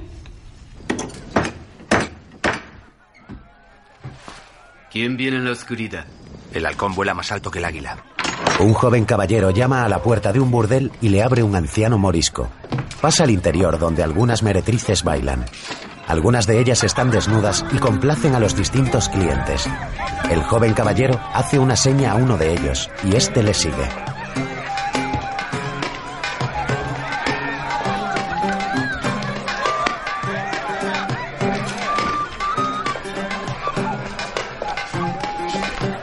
¿Dónde está el resto? En el reservado. El caballero entra y descubre a Insausti y a otro hombre con dos prostitutas.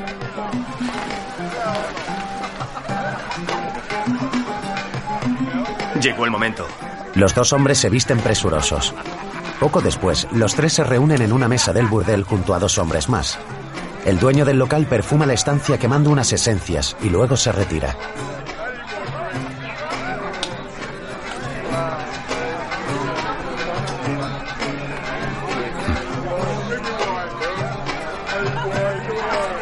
La recompensa está garantizada. 30 escudos cada uno y una carta firmada por el rey. El acuerdo lo deja bien claro. ¿Y los nombramientos? Sí, y nuestros nombramientos. Y ahora quiero saber si contamos contigo o no. Mira en Sausti. ¿Seremos cinco para acabar con un solo hombre? Cinco no, seis. Se nos han exigido garantías de que no habrá errores como los que se dieron con la sopa. Así que también contamos con Juan de Mesa. ¿Juan de Mesa? ¿No había muerto en Maastricht? A punto estuvo, pero pudo sobrevivir. Le volaron la cara. ¿Y esta es la tropa? ¡Basta! ¡Ya basta! Y hasta que hayamos cumplido con lo pactado, todos somos hermanos de sangre. Al día siguiente, la plaza central está repleta de personas. Sobre un cadalso, un verdugo prepara la horca. A su lado aguarda un fraile. En una balconada hay distintas personalidades. Entre ellos está Mateo Vázquez, el cual mira por un pequeño catalejo a un carruaje que se acerca. En otro cercano está Antonio Pérez, el cual se asoma por el ventanuco para mirar también el carruaje que se acerca. Cientos de curiosos caminan de un lado a otro.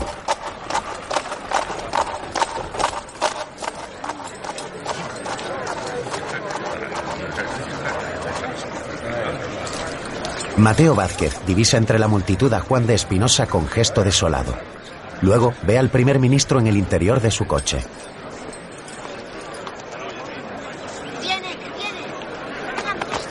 que la traen, que traigan la morisca! ¡Ahí viene!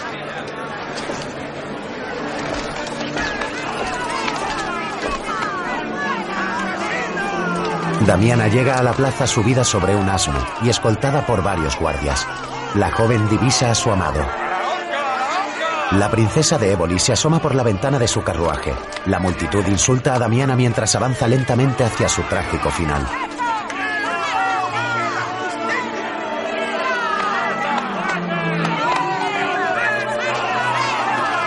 Roto del dolor, Espinosa se hace hueco entre la multitud para aproximarse a ella. Damiana le mira entre lágrimas.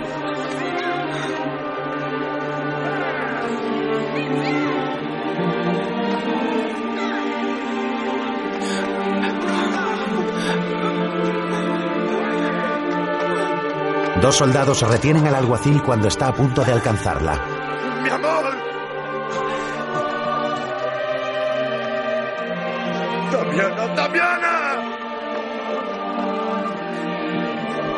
Desde otro carruaje, doña Juana también observa la escena con gesto serio. Finalmente, Damiana se baja del asno que la porta. Mateo Vázquez la mira compasivo mientras avanza hacia el cadalso y sube las escaleras lentamente.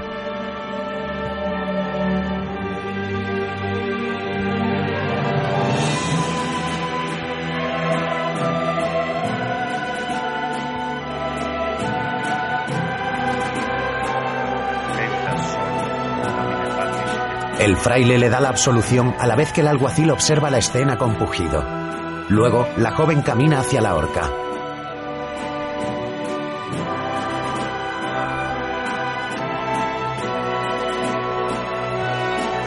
Mateo Vázquez, la princesa de Éboli y Antonio Pérez miran atentos desde sus respectivos lugares.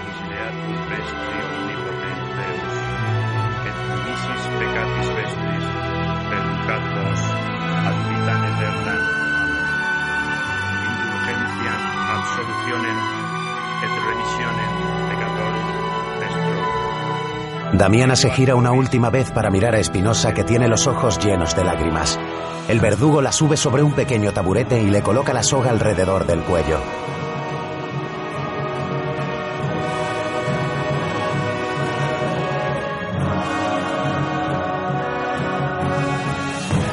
Damiana llora mientras el verdugo va cerrando el nudo de la soga. La princesa baja la mirada en ese momento unos segundos, pero luego vuelve a mirar. Damiana cierra los ojos con fuerza. El verdugo dirige su mirada al carruaje donde está el primer ministro, el cual asiente con la cabeza. Espinosa se percata de esto. Finalmente, el hombre retira el pequeño taburete y el cuerpo de Damiana queda suspendido en el aire.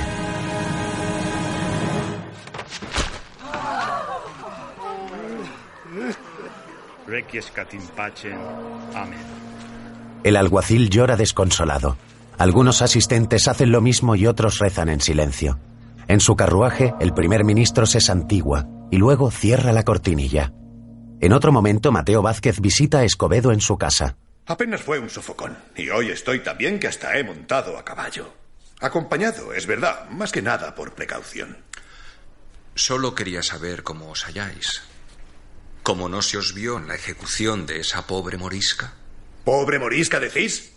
Os tengo que recordar que intentó envenenarme. Vos sabéis como yo que a esa muchacha solo la utilizaron aquellos que desean vuestra perdición. Sé que mis enemigos temen que la sangre manche sus manos, pero esa morisca fue condenada en un proceso en el que, según mi memoria, fuisteis vos su instructor. Y precisamente por ese motivo debo llegar a la verdad. Porque esa joven está muerta y los verdaderos culpables están libres. ¿Insinuáis que vos sabéis quién lo pergeñó? Una persona me dijo que de todos los que tienen tratos con vos, solamente yo no ganaría nada con vuestra muerte. Escobedo se queda pensativo unos instantes. Mientras, en un salón del palacio, el duque de Alba e Insausti entrenan con sus espadas. Cerca, dos hombres de más de 50 años hablan entre sí. ¿Decís que ya se ha puesto ese asunto en marcha? Sí, y con toda discreción, aunque siempre será poca.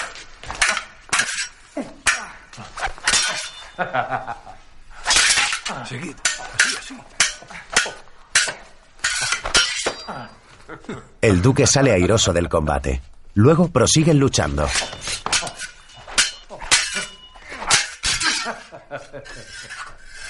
Vuelve a derrotarle. Me parece que aún estés tierno para ciertas empresas. Si pensarais eso, no confiaríais en mí como lo habéis hecho. Quiero la revancha. Y os advierto que esta vez no me andaré con tientos. Me gustan los hombres con mal perder. Se puede contar con ellos precisamente por eso. Porque no quieren perder nunca. Le da la espada a Insausti y vuelven al ataque. La noche del lunes de Pascua llueve con fuerza sobre la ciudad. En la entrada de la casa de Escobedo, los sicarios se preparan. Al mando de ellos está Insausti, el cual lleva una ballesta en la mano.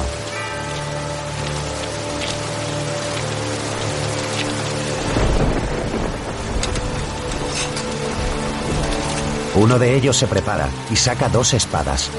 Insausti hace un gesto con la mano y dirige su mirada hacia la ventana del piso superior. Dentro, un hombre mueve una lámpara dándoles el aviso.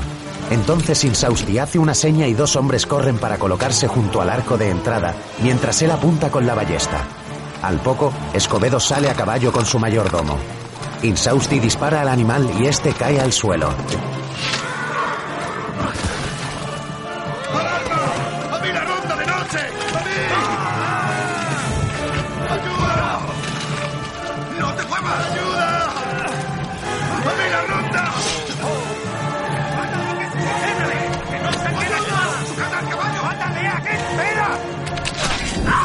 Insausti corre hacia Escobedo y le clava su espada en el pecho mientras dos de los sicarios lo agarran.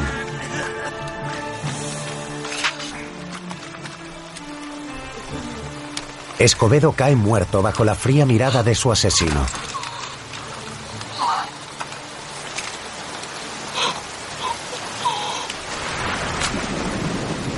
¡La ronda! ¡Debemos marcharnos de aquí! ¡Vamos! Llegan varios hombres a caballo. ¡Rápido, rápido! ¡Alto ahí! ¡Señor! ¡Seguidles, que no escapen! ¡Señor! Los sicarios huyen a toda velocidad perseguidos por varios hombres y otros atienden a Escobedo. ¡Es mi señor, don Juan de Escobedo! El secretario de don Juan de Austria, hermanastro de su majestad. El mayordomo de rodillas observa en el suelo el cadáver de su amo.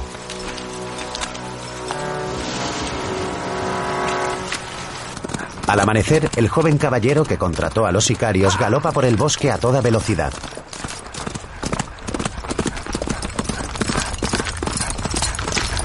En su casa, Antonio se ha quedado dormido leyendo junto a la chimenea, apoyando la cabeza sobre la mesa. De pronto se despierta al oír el trote del caballo en el exterior.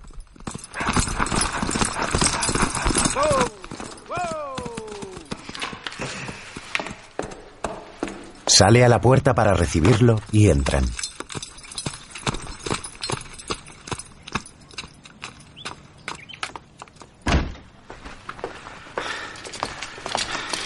Espera. Misión cumplida. ¿Seguro? ¿Sin fallos? No lo supo, pero no lo matamos de un flechazo. Lo matamos a espada. Pero está muerto. Oh, sí, señor. Y bien muerto, os lo aseguro. Basta. Cuanto menos sepa, mejor reaccionaré ante testigos. Habéis hecho un gran servicio a vuestro país. Gracias, señor. Se marcha. Mientras, en uno de los salones, doña Juana está en camisón cerrando un ventanal. En ese momento entra su esposo.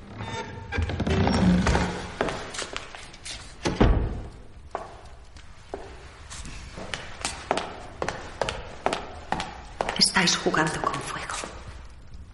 Confiad en mí.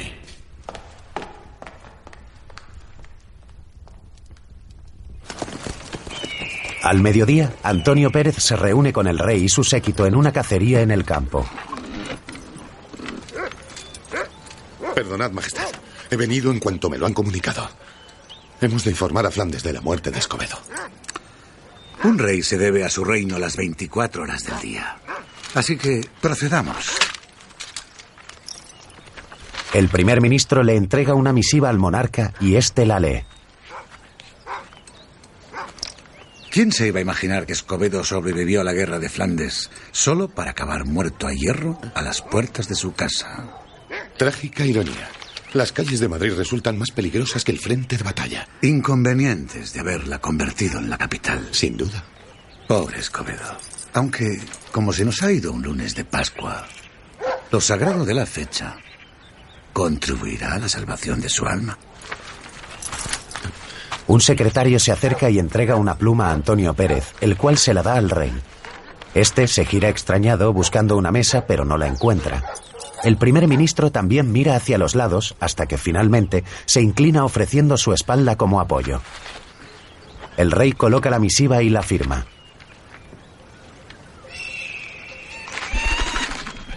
Al poco, dos pajes rezagados llegan portando la mesa y un sillón y el rey se sienta ante ella para terminar de firmarla.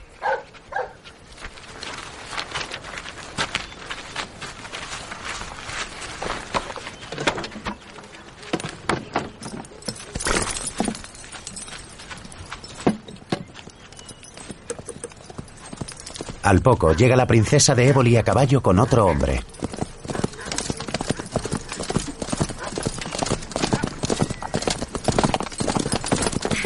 Majestad, disculpad mi retraso. No, disculpadme a mí. Como veis, papeles, papeles y más papeles. Atended a la dama, don Antonio. No creo que sea novedad para vos. Sí, Majestad. ¿Princesa? Señor ministro, ¿hoy no vais a acompañarnos? Habéis oído a su Majestad. Debo despachar papeles, papeles y papeles. Decís bien. Pero hoy, papeles aparte. Tres seríamos multitud. Antonio sonríe forzadamente al monarca y se acerca a ella. Vuestra vida se ha vuelto muy intensa. Procurad mantener su buen talante. Que lo de Escobedo sea agua pasada para su ánimo. Hablando de papeles, recuperadlos enseguida. No temáis, amor. Será cuestión de horas. Bueno, ya se acabó. Proseguid con vuestras obligaciones, ministro. Señor. El rey se retira y Antonio recoge los documentos. Princesa. Entrega las misivas al secretario y luego se monta en su carruaje y se va.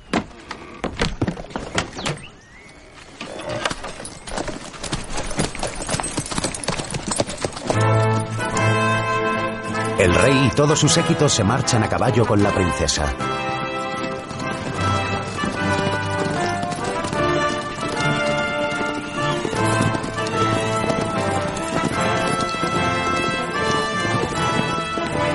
Mientras, Mateo Vázquez se reúne con Antonio Pazos, el presidente del Consejo de Castilla.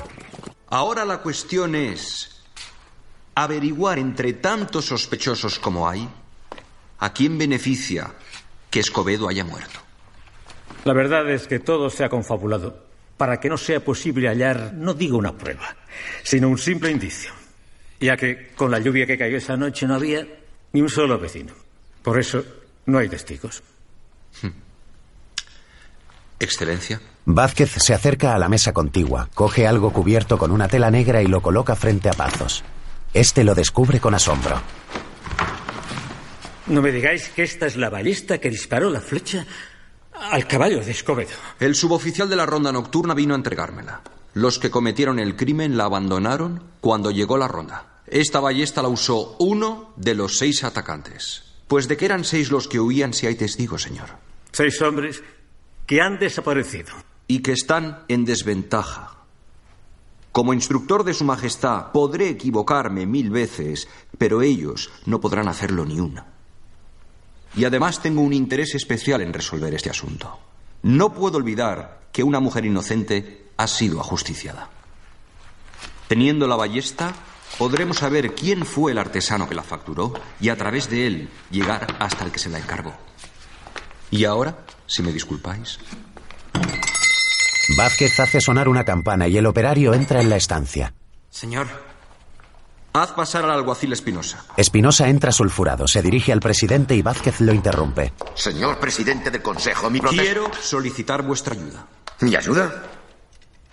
¿Será la misma que disteis a Damiana? No podía hacer nada, y lo sabéis. No, yo no sé nada. Vos estabais al mando de la investigación, maldita sea.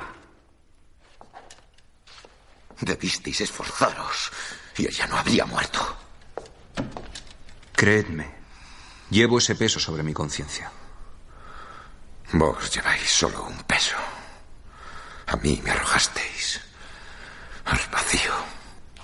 No podemos cambiar el pasado, pero podemos cambiar la forma de encararlo. Ayudadme.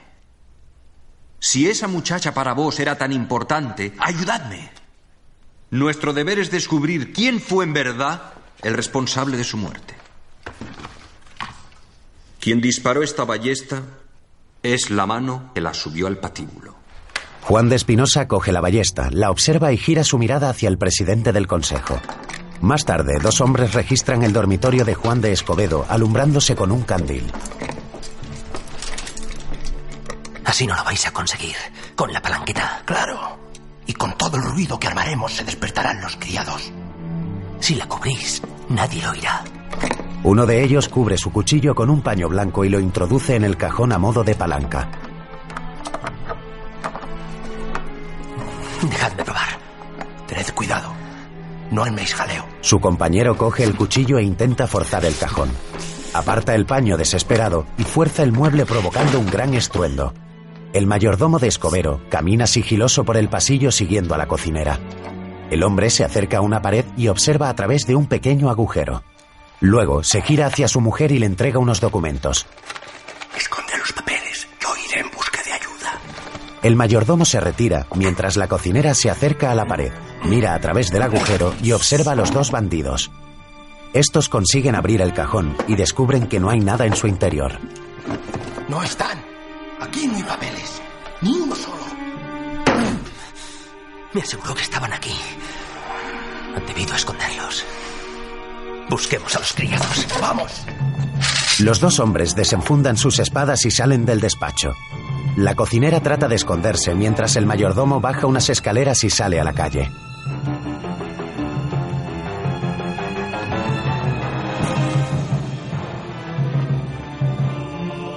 El hombre corre atemorizado y se detiene al ver la sombra de un desconocido reflejada en la pared.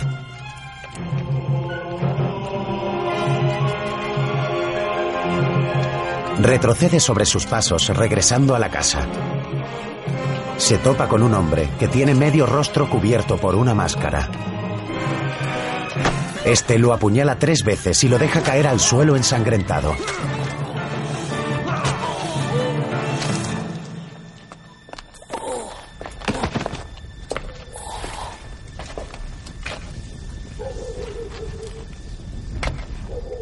Más tarde, Espinosa está en la herrería. Sí. Fue un buen trabajo. ¿Cómo ha llegado hasta vos? Ahora respóndeme. Y en su momento yo te contestaré. La aleación fue idea mía. Dura como el acero y ligera como un vencejo. Fue el encargo de un hombre que venía de parte de alguien y que pagó sin discutir el precio. U- una mitad al encargarla y la otra al recogerla un año después. ¿Y estás seguro de que nunca te dijo el nombre de su patrón? No, ni yo le pregunté. Es igual. En el plazo acordado, re- recogió la ballesta, pagó lo acordado y se fue contento porque seguimos sus instrucciones. Hiciste un buen trabajo. De eso no cabe duda. Por eso mismo he venido a preguntar. ¿Quién te la encargó? Hablando de preguntar, ¿cómo la tenéis vos? Porque me la entregó para su identificación el instructor del sumario del asesinato de don Juan de Escobedo y me pidió que encontrara a quién pertenecía. Porque esta ballesta es una prueba de cargo. El herrero se toca el cuello preocupado mientras el alguacil se retira llevándose la ballesta. Más tarde, en la calle, Juan de Espinosa está junto a su caballo y coloca la ballesta en uno de los laterales de la alforja. Luego mira al cielo. No tuve suerte, Damiana. Señor, señor. Un joven se acerca. ¿Me llamas a mí? Mi patrón nos contó la verdad. Se ha callado lo más importante. ¿Qué quieres decir? Yo conocía al cochero que trajo al caballero de la ballesta. Y lo conocía porque es del mismo pueblo que mi padre. O sea, que él y mi padre son pilongos. ¿Pilongos? Sí, pilongos. Ya sabe, hombres que fueron bautizados en la misma pila. ¿Y? Que el pueblo está en tierras de la casa de Alba. Y que el pilongo de mi padre entró al servicio del duque. ¿Estás diciéndome que el que trajo al comprador de la ballesta trabaja para el duque de Alba? Para don Fernando Álvarez de Toledo, sí. Has prestado un gran servicio a la justicia. El joven sonríe mientras el alguacil coge su caballo. ¿Quién? ¿Yo? El caballero sube al animal y mira al cielo.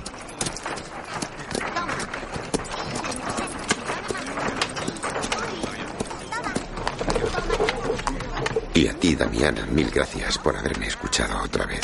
Espinosa se marcha. Más tarde, el padre Morgado azota a un criado de piel negra. No te niegues.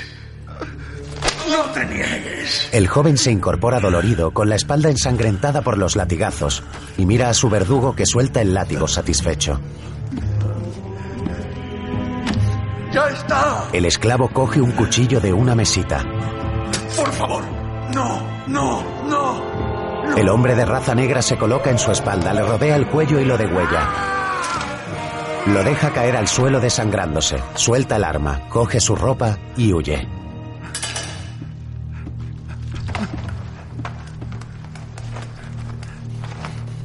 Más tarde, un carruaje tirado por cuatro caballos llega a la plaza del pueblo. El coche se detiene, el operario baja y le abre la puerta a Mateo Vázquez cuando la cocinera de Juan Escobedo sale a su encuentro.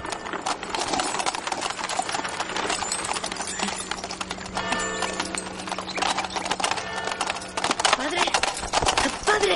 Gracias, Dios mío.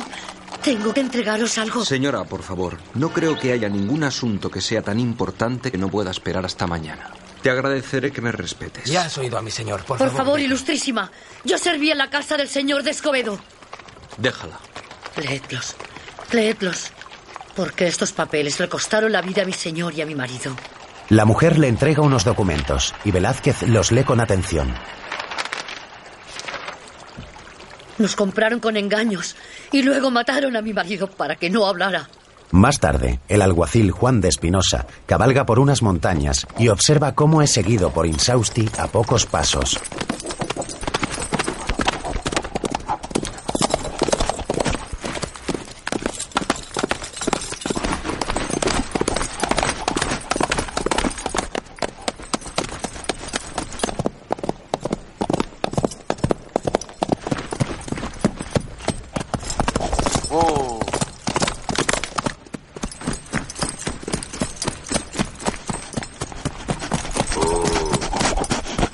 Espinosa se detiene. Mira hacia atrás alertado y continúa su camino cabalgando entre los árboles. El hombre que lo persigue cubre su rostro con una capa y sigue tras él.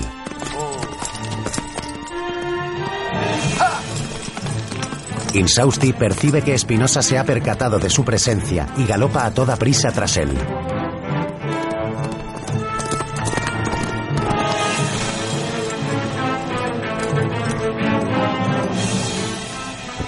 El alguacil llega a unos arbustos y se esconde tras ellos. Mira hacia adelante y ve un río que decide atravesar para huir de quien lo persigue.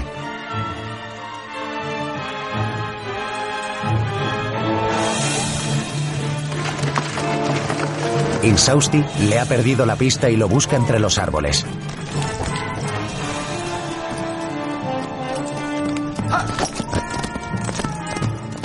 Mientras, Juan de Espinosa se ha bajado del caballo, coge la ballesta y se oculta tras un muro, esperando la llegada de Insausti, que sigue buscándolo algo despistado.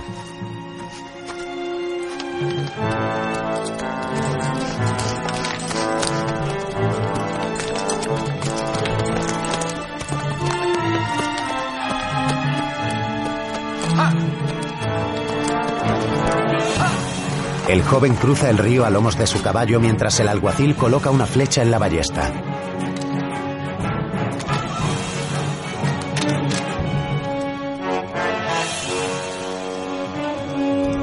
Luego se asoma cauteloso sobre el muro y ve a Insausti acercándose en su caballo.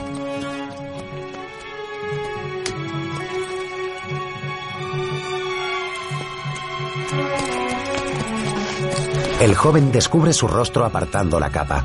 Baja de su caballo y desenvaina la espada mientras Espinosa camina lentamente junto al muro que lo protege.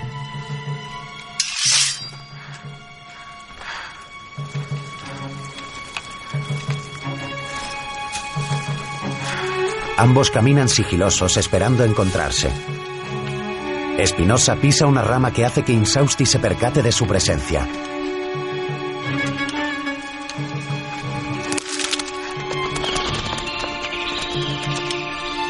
El alguacil observa a su enemigo a través de unos arbustos y sale a su encuentro. ¡Estoy aquí! Insausti se lanza sobre él. Espinosa dispara la ballesta y la flecha atraviesa el pecho del joven con fuerza, clavándolo sobre el tronco de un árbol. El alguacil camina lentamente hacia él, levanta su cabeza y comprueba que está muerto. Luego acaricia el colgante que le entregó a su amada Damiana.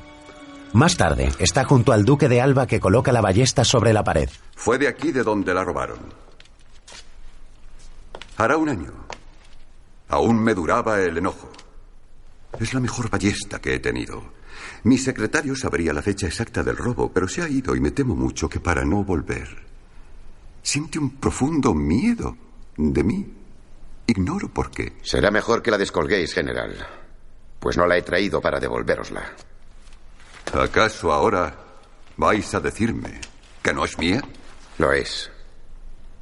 Pero la ballesta no será devuelta hasta que nos dé su autorización el instructor del sumario, que fue quien me la confió para su identificación después de tomarme juramento como agente. Espinosa camina hacia la pared y descuelga la ballesta. Esta ballesta es una prueba para la acusación. ¿Una prueba para la acusación? ¿Se puede saber contra quién? No, general. Aún no. El alguacil lo mira fijamente apuntándolo con el arma. Eh, ¿Cómo tenéis la mano que estuvisteis a punto de perder? Espinosa baja la ballesta. La vida os la debo a vos. Y en consecuencia, la mano también. Por eso sigo interesándome por ti.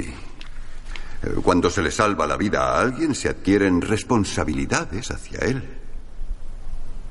Así que eres agente jurado del instructor sumarial. Más tarde, Diego Martínez, el mayordomo de Antonio Pérez, entra sigiloso en el despacho de Mateo Vázquez.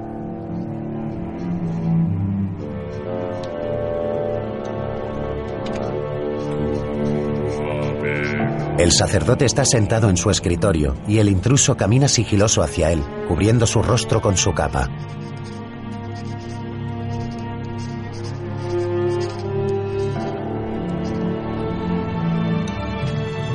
El hombre coloca una cuerda sobre el cuello de Vázquez y aprieta intentando asfixiarlo. El sacerdote forcejea con él, coge el cuchillo que le regaló Tiepolo y se lo clava en el vientre. Luego lo empuja sobre la mesa y observa su rostro reconociéndolo.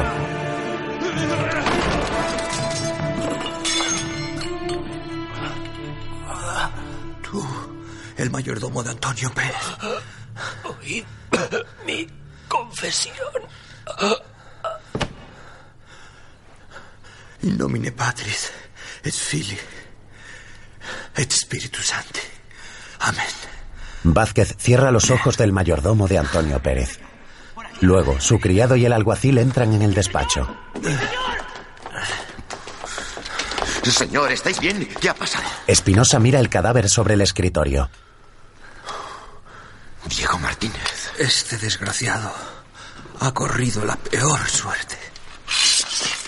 Venía a hablar con vos. La ballesta que utilizaba. Olvidad la ballesta.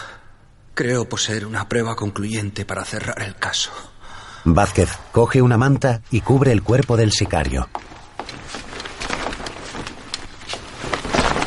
Más tarde, Antonio Pérez y la princesa de Éboli cabalgan por el bosque. Dijisteis que los conseguiríais, pero no los tenemos, Antonio. No tengo intención de dejar a mis seis hijos huérfanos. Dejad de preocuparos. Mi mejor hombre ha ido a por ellos. Los papeles ya estarán en mi casa y el alma de un cristiano pidiendo sitio en el cielo. O en otra parte. La pareja se marcha al galope. Más tarde, en el Escorial, la reina se acerca a sus hijas que juegan en una fuente con el barco que les regaló Tiepolo. Majestad. La reina besa a las infantas. Mirad. Oh, precioso. Es del embajador. Doña Juana, que acompaña a la reina, observa cómo el rey conversa con Mateo Vázquez. Así que nuestro amigo Antonio Pérez se disponía a servir Flandes en bandeja a Guillermo de Orange. Vaya, vaya. Qué inquieto mi secretario universal. ¿Sabéis?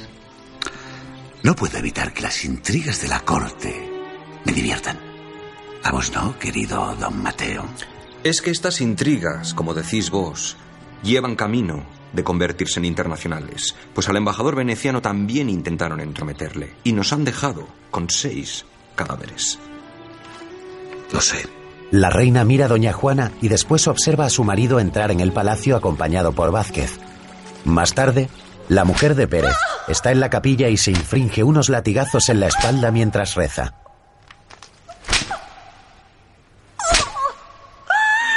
¡Ayudadlo, señor! No lo dejéis de vuestra mano, es bueno. Él es bueno, pero está bajo la influencia de esa mujer. ¡Ella es el diablo! La reina y sus criadas observan la escena. ¡Marchaos! Doña Juana. Doña Juana, por el amor de Dios. Calmaos. Calmaos. Resignaos. Ya no podemos hacer nada. Os lo suplico, sed fuerte, calmaos. Mientras, Aquí nos dejarán tranquilos. Igual que cuando rezo, prohíbo que me interrumpan. Buena señal os dejó ese malandrín. Un poco más y no lo habríais podido contar. Lo importante es que estáis aquí, gracias a Dios. Al contrario que el mayordomo de nuestro ex secretario. el rey toma asiento. ¿Ex, Majestad? ¿Habéis dicho ex secretario universal? ¿Qué le estará pasando por la cabeza a Antonio Pérez? ¿Os lo imagináis? Lo imagino, Majestad. Tratando de averiguar qué le ha ocurrido a su mayordomo, que salió para cumplir un encargo y que no ha vuelto. Le servirá de penitencia. No hay nada peor que verse acusado día y noche por la propia conciencia. ¿Estáis insinuando que es así como él pagará sus crímenes? Mal reino sería este, don Mateo, si castigáramos así los crímenes y la traición a la corona. ¿Habéis pensado lo que vais a disponer? Más tarde, un carruaje transita por un camino de tierra y es abordado por un hombre que salta sobre él.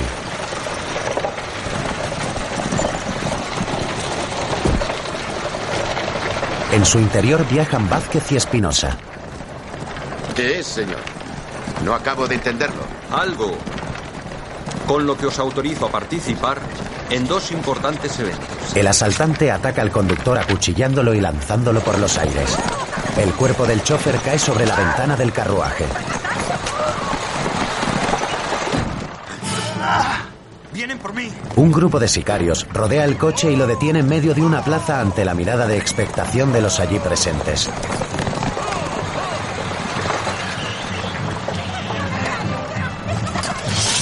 Vázquez y Espinosa desenvainan sus espadas y salen del carruaje para enfrentarse a sus atacantes.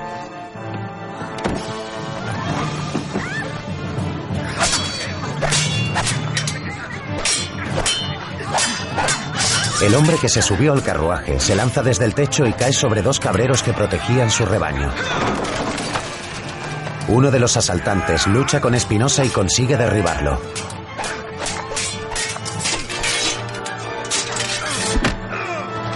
Luego, otro joven lo ataca mientras Vázquez se defiende de las embestidas de uno de los sicarios.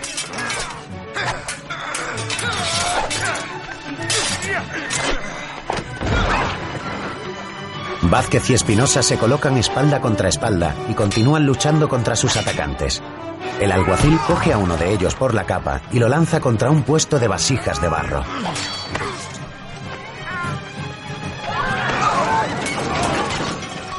Este se recompone y vuelve al ataque mientras Vázquez lucha con otro de los sicarios que pretende acabar con su vida.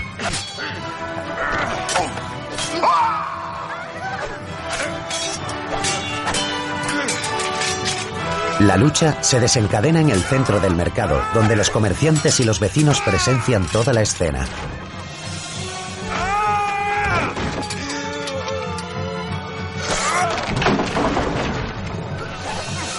Uno de los sicarios salta al mostrador de uno de los puestos de frutas y verduras, arrojando todas las viandas al suelo.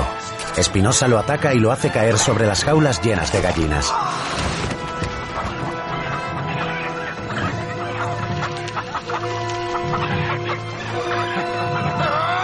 Mientras, Vázquez sigue peleando y su contrincante le empuja la cara sobre un montón de tomates. Espinosa lucha junto a una hoguera donde una mujer asa un cochinillo y en el enfrentamiento un hombre es empujado sobre el fuego y sale ardiendo. Por su parte, Vázquez consigue incorporarse y asesta un espadazo mortal a su contrincante. El hombre en llamas salta sobre una pila de agua y apaga el fuego que cubre todo su cuerpo. Una mujer se acerca a él preocupada. Espinosa sigue luchando, desarma a su contrincante y le clava la espada en el vientre dejándolo atrapado contra un carruaje. Mientras, Vázquez observa cómo otro sicario se lanza contra su amigo y acude en su ayuda acuchillándolo en el costado. El carro se marcha y se lleva al sicario colgando sobre su puerta. ¿Estáis herido? No. Es el zumo de ese fruto de Indias, el tomate. Sois una caja de sorpresas. Como sacerdote no os imaginaba amigo de las armas. Más tarde, el rey está en la capilla rezando, arrodillado frente al altar, cuando Fray Diego de Chávez abre la puerta y lo observa.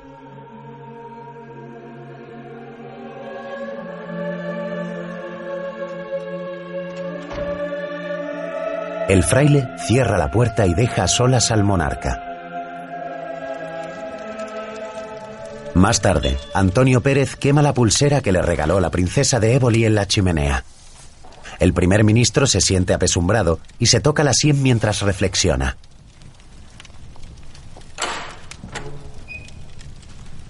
En ese momento entra su mujer vestida con un camisón y una bata y se dirige hacia él. ¿No venís a acostaros? No podría dormir.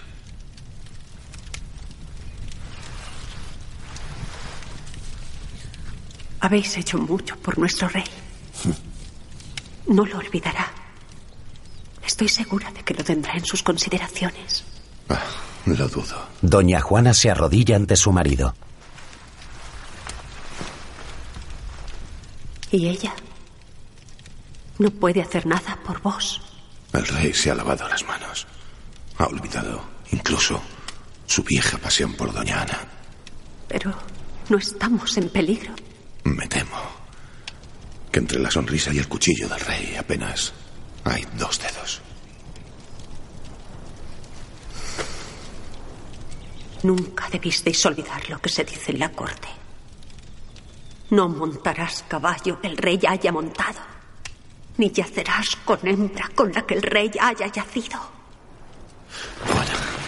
La mujer golpea a su marido con rabia. Luego acaricia su rostro y se acerca a él para besarlo. Un destacamento de la Guardia Real entra en casa del primer ministro. Cierto es que no pierden el tiempo. Pérez mira a su esposa con tristeza. Debes ser fuerte, mi amor. Los hombres de la guardia entran en el salón y Pérez los observa resignado. Juan de Espinosa entra en la estancia y se dirige al primer ministro. Señor exministro, tengo órdenes de llevaros conmigo. ¿Cómo osáis llamarme exministro? Yo me remito al mandamiento judicial que ordena que me haga cargo para su conducción armada del exministro don Antonio Pérez y Escobar. Diez años de leal servicio a la corona como su secretario. Y ahora soy destituido por un alguacil.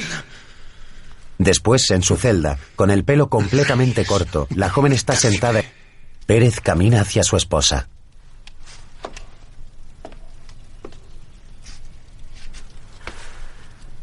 Pase lo que pase, yo permaneceré a vuestro lado. Lo sé, Juana. Lo sé. Doña Juana se aferra a su marido y éste se despoja de ella. Luego, se gira y se dirige hacia el alguacil. Bien. Señor alguacil. Estoy listo para acompañaros al infierno, que es a donde creo que ambos iremos a parar. De frente. March. Pérez camina con seguridad y los guardias van tras él. Doña Juana se queda sumida en una profunda tristeza. Más tarde, la princesa de Éboli está en su alcoba y su sirvienta le cepilla el pelo. Seguro que los niños están a salvo. Si ya se han llevado a Antonio Pérez, no tardarán en venir a por mí. Princesa, estáis más bella que nunca. Lástima que sea para este final. Bernardina, no sé lo que les voy a decir. Aquí están. Bernardina se dirige hacia la puerta ante la mirada de expectación de la princesa. La criada abre y Vázquez entra seguido de la guardia. Muy excelente, doña Ana Mendoza, princesa viuda de Éboli y duquesa de Estremera y de Pastrana con grandeza de España. Soy portador de un mandamiento judicial en el que se os ordena que seáis conducida por el capitán de Villena a la Torre de Pinto, en la que permaneceréis encerrada en espera de juicio acusada de traición y deslealtad a la corona. ¿Conoce su majestad este vil atropello? Precisamente este mandamiento está avisado por el rey, que lo ha firmado y rubricado. Conde de Melgar, vos aquí. Yo estoy aquí, princesa, para testificar ante la nobleza de sangre que vuestra detención se hará con la consideración debida a vuestros blasones. Me vestiré y luego hablaré con mis hijos. Tengo órdenes de llevaros de inmediato. Decid dónde está escrito, don Mateo, que vos castigaréis tanto a los que han actuado por los intereses de España como castigaréis a mis propios hijos. La princesa se despoja de sus ropas ante los ojos de todos los hombres que apartan la mirada respetuosos. ¿Pero qué hacéis? Cubríos, por favor. Oh, Dios mío. Bernardina la viste apresurada. Señora. Los guardias bajan la mirada avergonzados mientras el alguacil no aparta la vista de la princesa.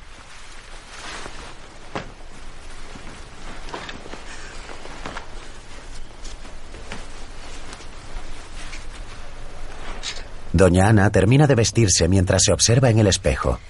Es tan difícil que veáis que incluso un rey puede guiarse por los celos. La princesa se sienta en el sillón, aparta el parche de su rostro y deja al descubierto la herida de su ojo.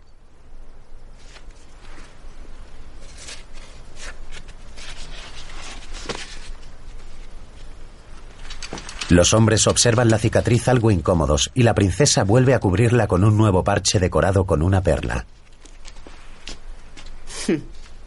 ¿Sabéis lo que me he reprochado a mí misma más de una vez? No haber disfrutado de amores con un hombre de Dios. Todos somos hombres de Dios, señora. Sí. Debí decir con un hombre de la iglesia. Con una vida de relaciones tan sociales y plena como he llevado.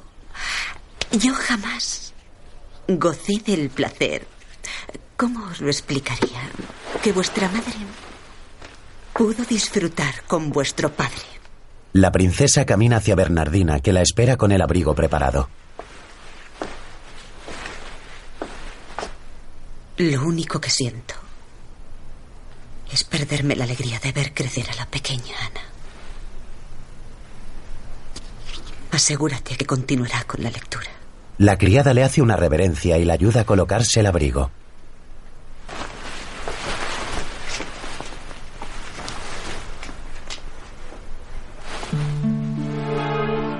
Luego doña Ana le agarra la mano y sale de la estancia seguida del grupo de hombres que ha venido a buscarla.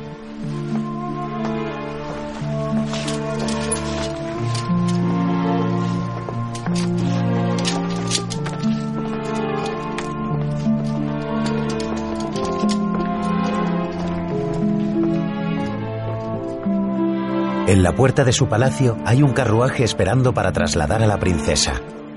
Un grupo de curiosos se reúne para ver a doña Ana abandonar su casa.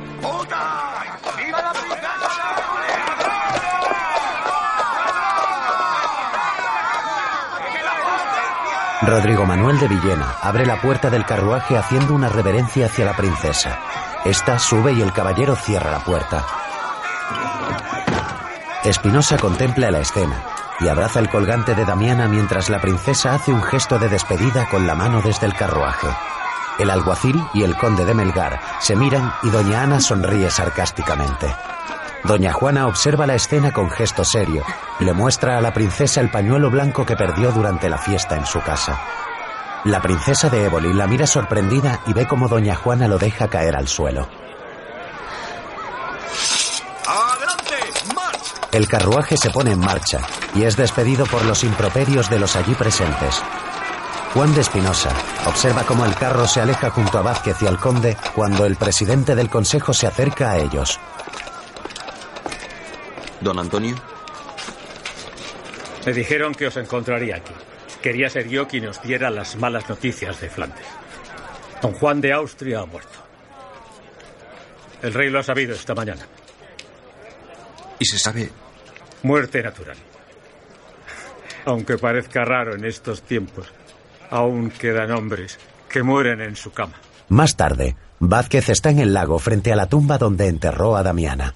El hombre sostiene un sombrero y mira fijamente a una cruz de madera. Te lo dije, Damiana. Te prometí que te vengaría. El hombre recuerda imágenes de su amada. La joven morisca pasea por el bosque apartándose el pelo y colocándolo tras su oreja. Luego tiene el cabello recogido en una trenza y sonríe con dulzura.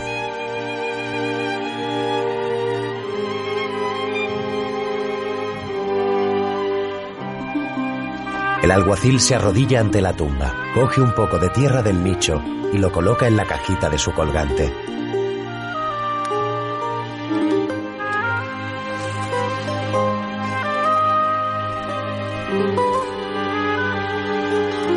Luego se santigua y se mantiene pensativo frente a la tumba.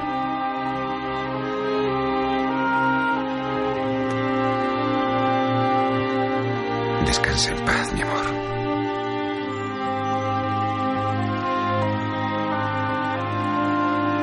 Descansa en paz. Más tarde, el duque de Alba se reúne con el rey en el monasterio del Escorial. ¿Alejandro Farnesio? ¿Alejandro Farnesio sustituirá a don Juan de Austria como gobernador en Flandes? Alejandro Farnesio, sí. Tomé la decisión tras leer la carta que mi hermano me escribió antes de morir y en la que depositaba en él su confianza. Pero es incongruente, Majestad. ¿Es que basta que alguien muera para que se vuelva blanco lo que antes era negro? ¿O habéis olvidado los dolores de cabeza que os provocó don Juan? La mala reputación de mi hermano fue el fruto de las intrigas de Antonio Pérez, que durante diez años trató de indisponerme contra él con documentos falsos. ¿Falsos, Majestad? ¿Todos eran falsos? Acaban de llegar de Flandes los cofres con los documentos que prueban el impecable gobierno ejercido en aquellas tierras por mi hermano, que no fue jamás ese monstruo de ambición que algunos han querido hacerme ver. Sí, Majestad. Un santo. Es lo que era. Un santo. En esa carta, dictada antes de morir, mi hermano escribió algo que tengo grabado a fuego. Siempre he puesto en primer lugar la grandeza de vuestra corona, porque en ella reside todo el bien que he procurado en esta vida. Señor, confiasteis en don Juan de Austria y ahora en Alejandro Farnesio. ¿Por qué no confiáis en mí permitiéndome volver a Flandes? Pues que la nobleza de mi sangre es un obstáculo para serviros allí. Mi querido duque, no podéis volver a Flandes porque tenéis 72 años y a punto de cumplir los 73. Contentaos, señor, con haber salido con bien de esta historia. Otros están bajo tierra o en manos de la justicia. Sois un hombre afortunado. Sí, Majestad. Hemos sido muy afortunados. Su Majestad mira al duque con frialdad y éste baja la mirada. Más tarde, un carruaje tirado por cuatro caballos llega al Escorial y un hombre de la Guardia Real sale a recibirlo.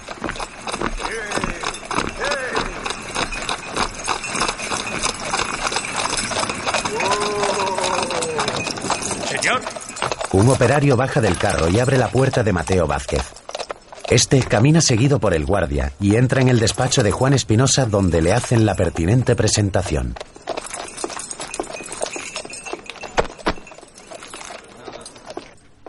¡Atención!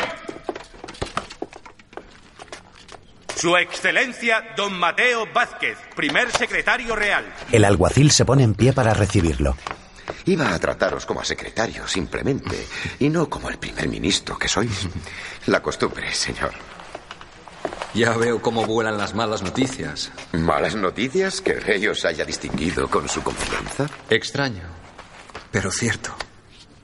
Yo que he odiado la política, ahora estoy metido de lleno. Más trabajo y sobre todo más enemigos. No me digáis que habéis venido a llorar en mi hombro.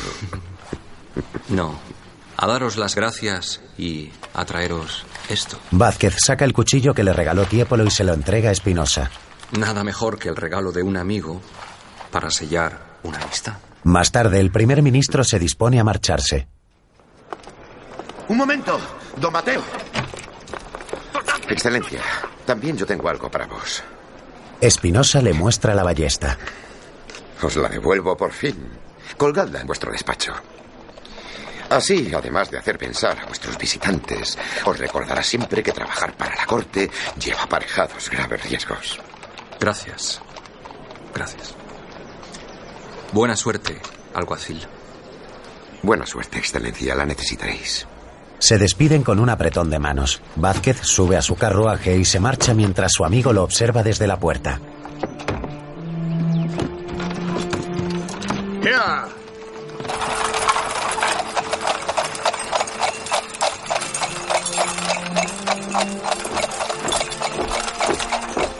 A la princesa de Éboli le fue conmutada la pena de prisión en Pinto I y más tarde en Santorcaz por la de destierro en su solar de Pastrana, en donde, como en los viejos tiempos, los alcarreños volvieron a apodarla la puta, y en cuyo palacio morirá a los 51 años.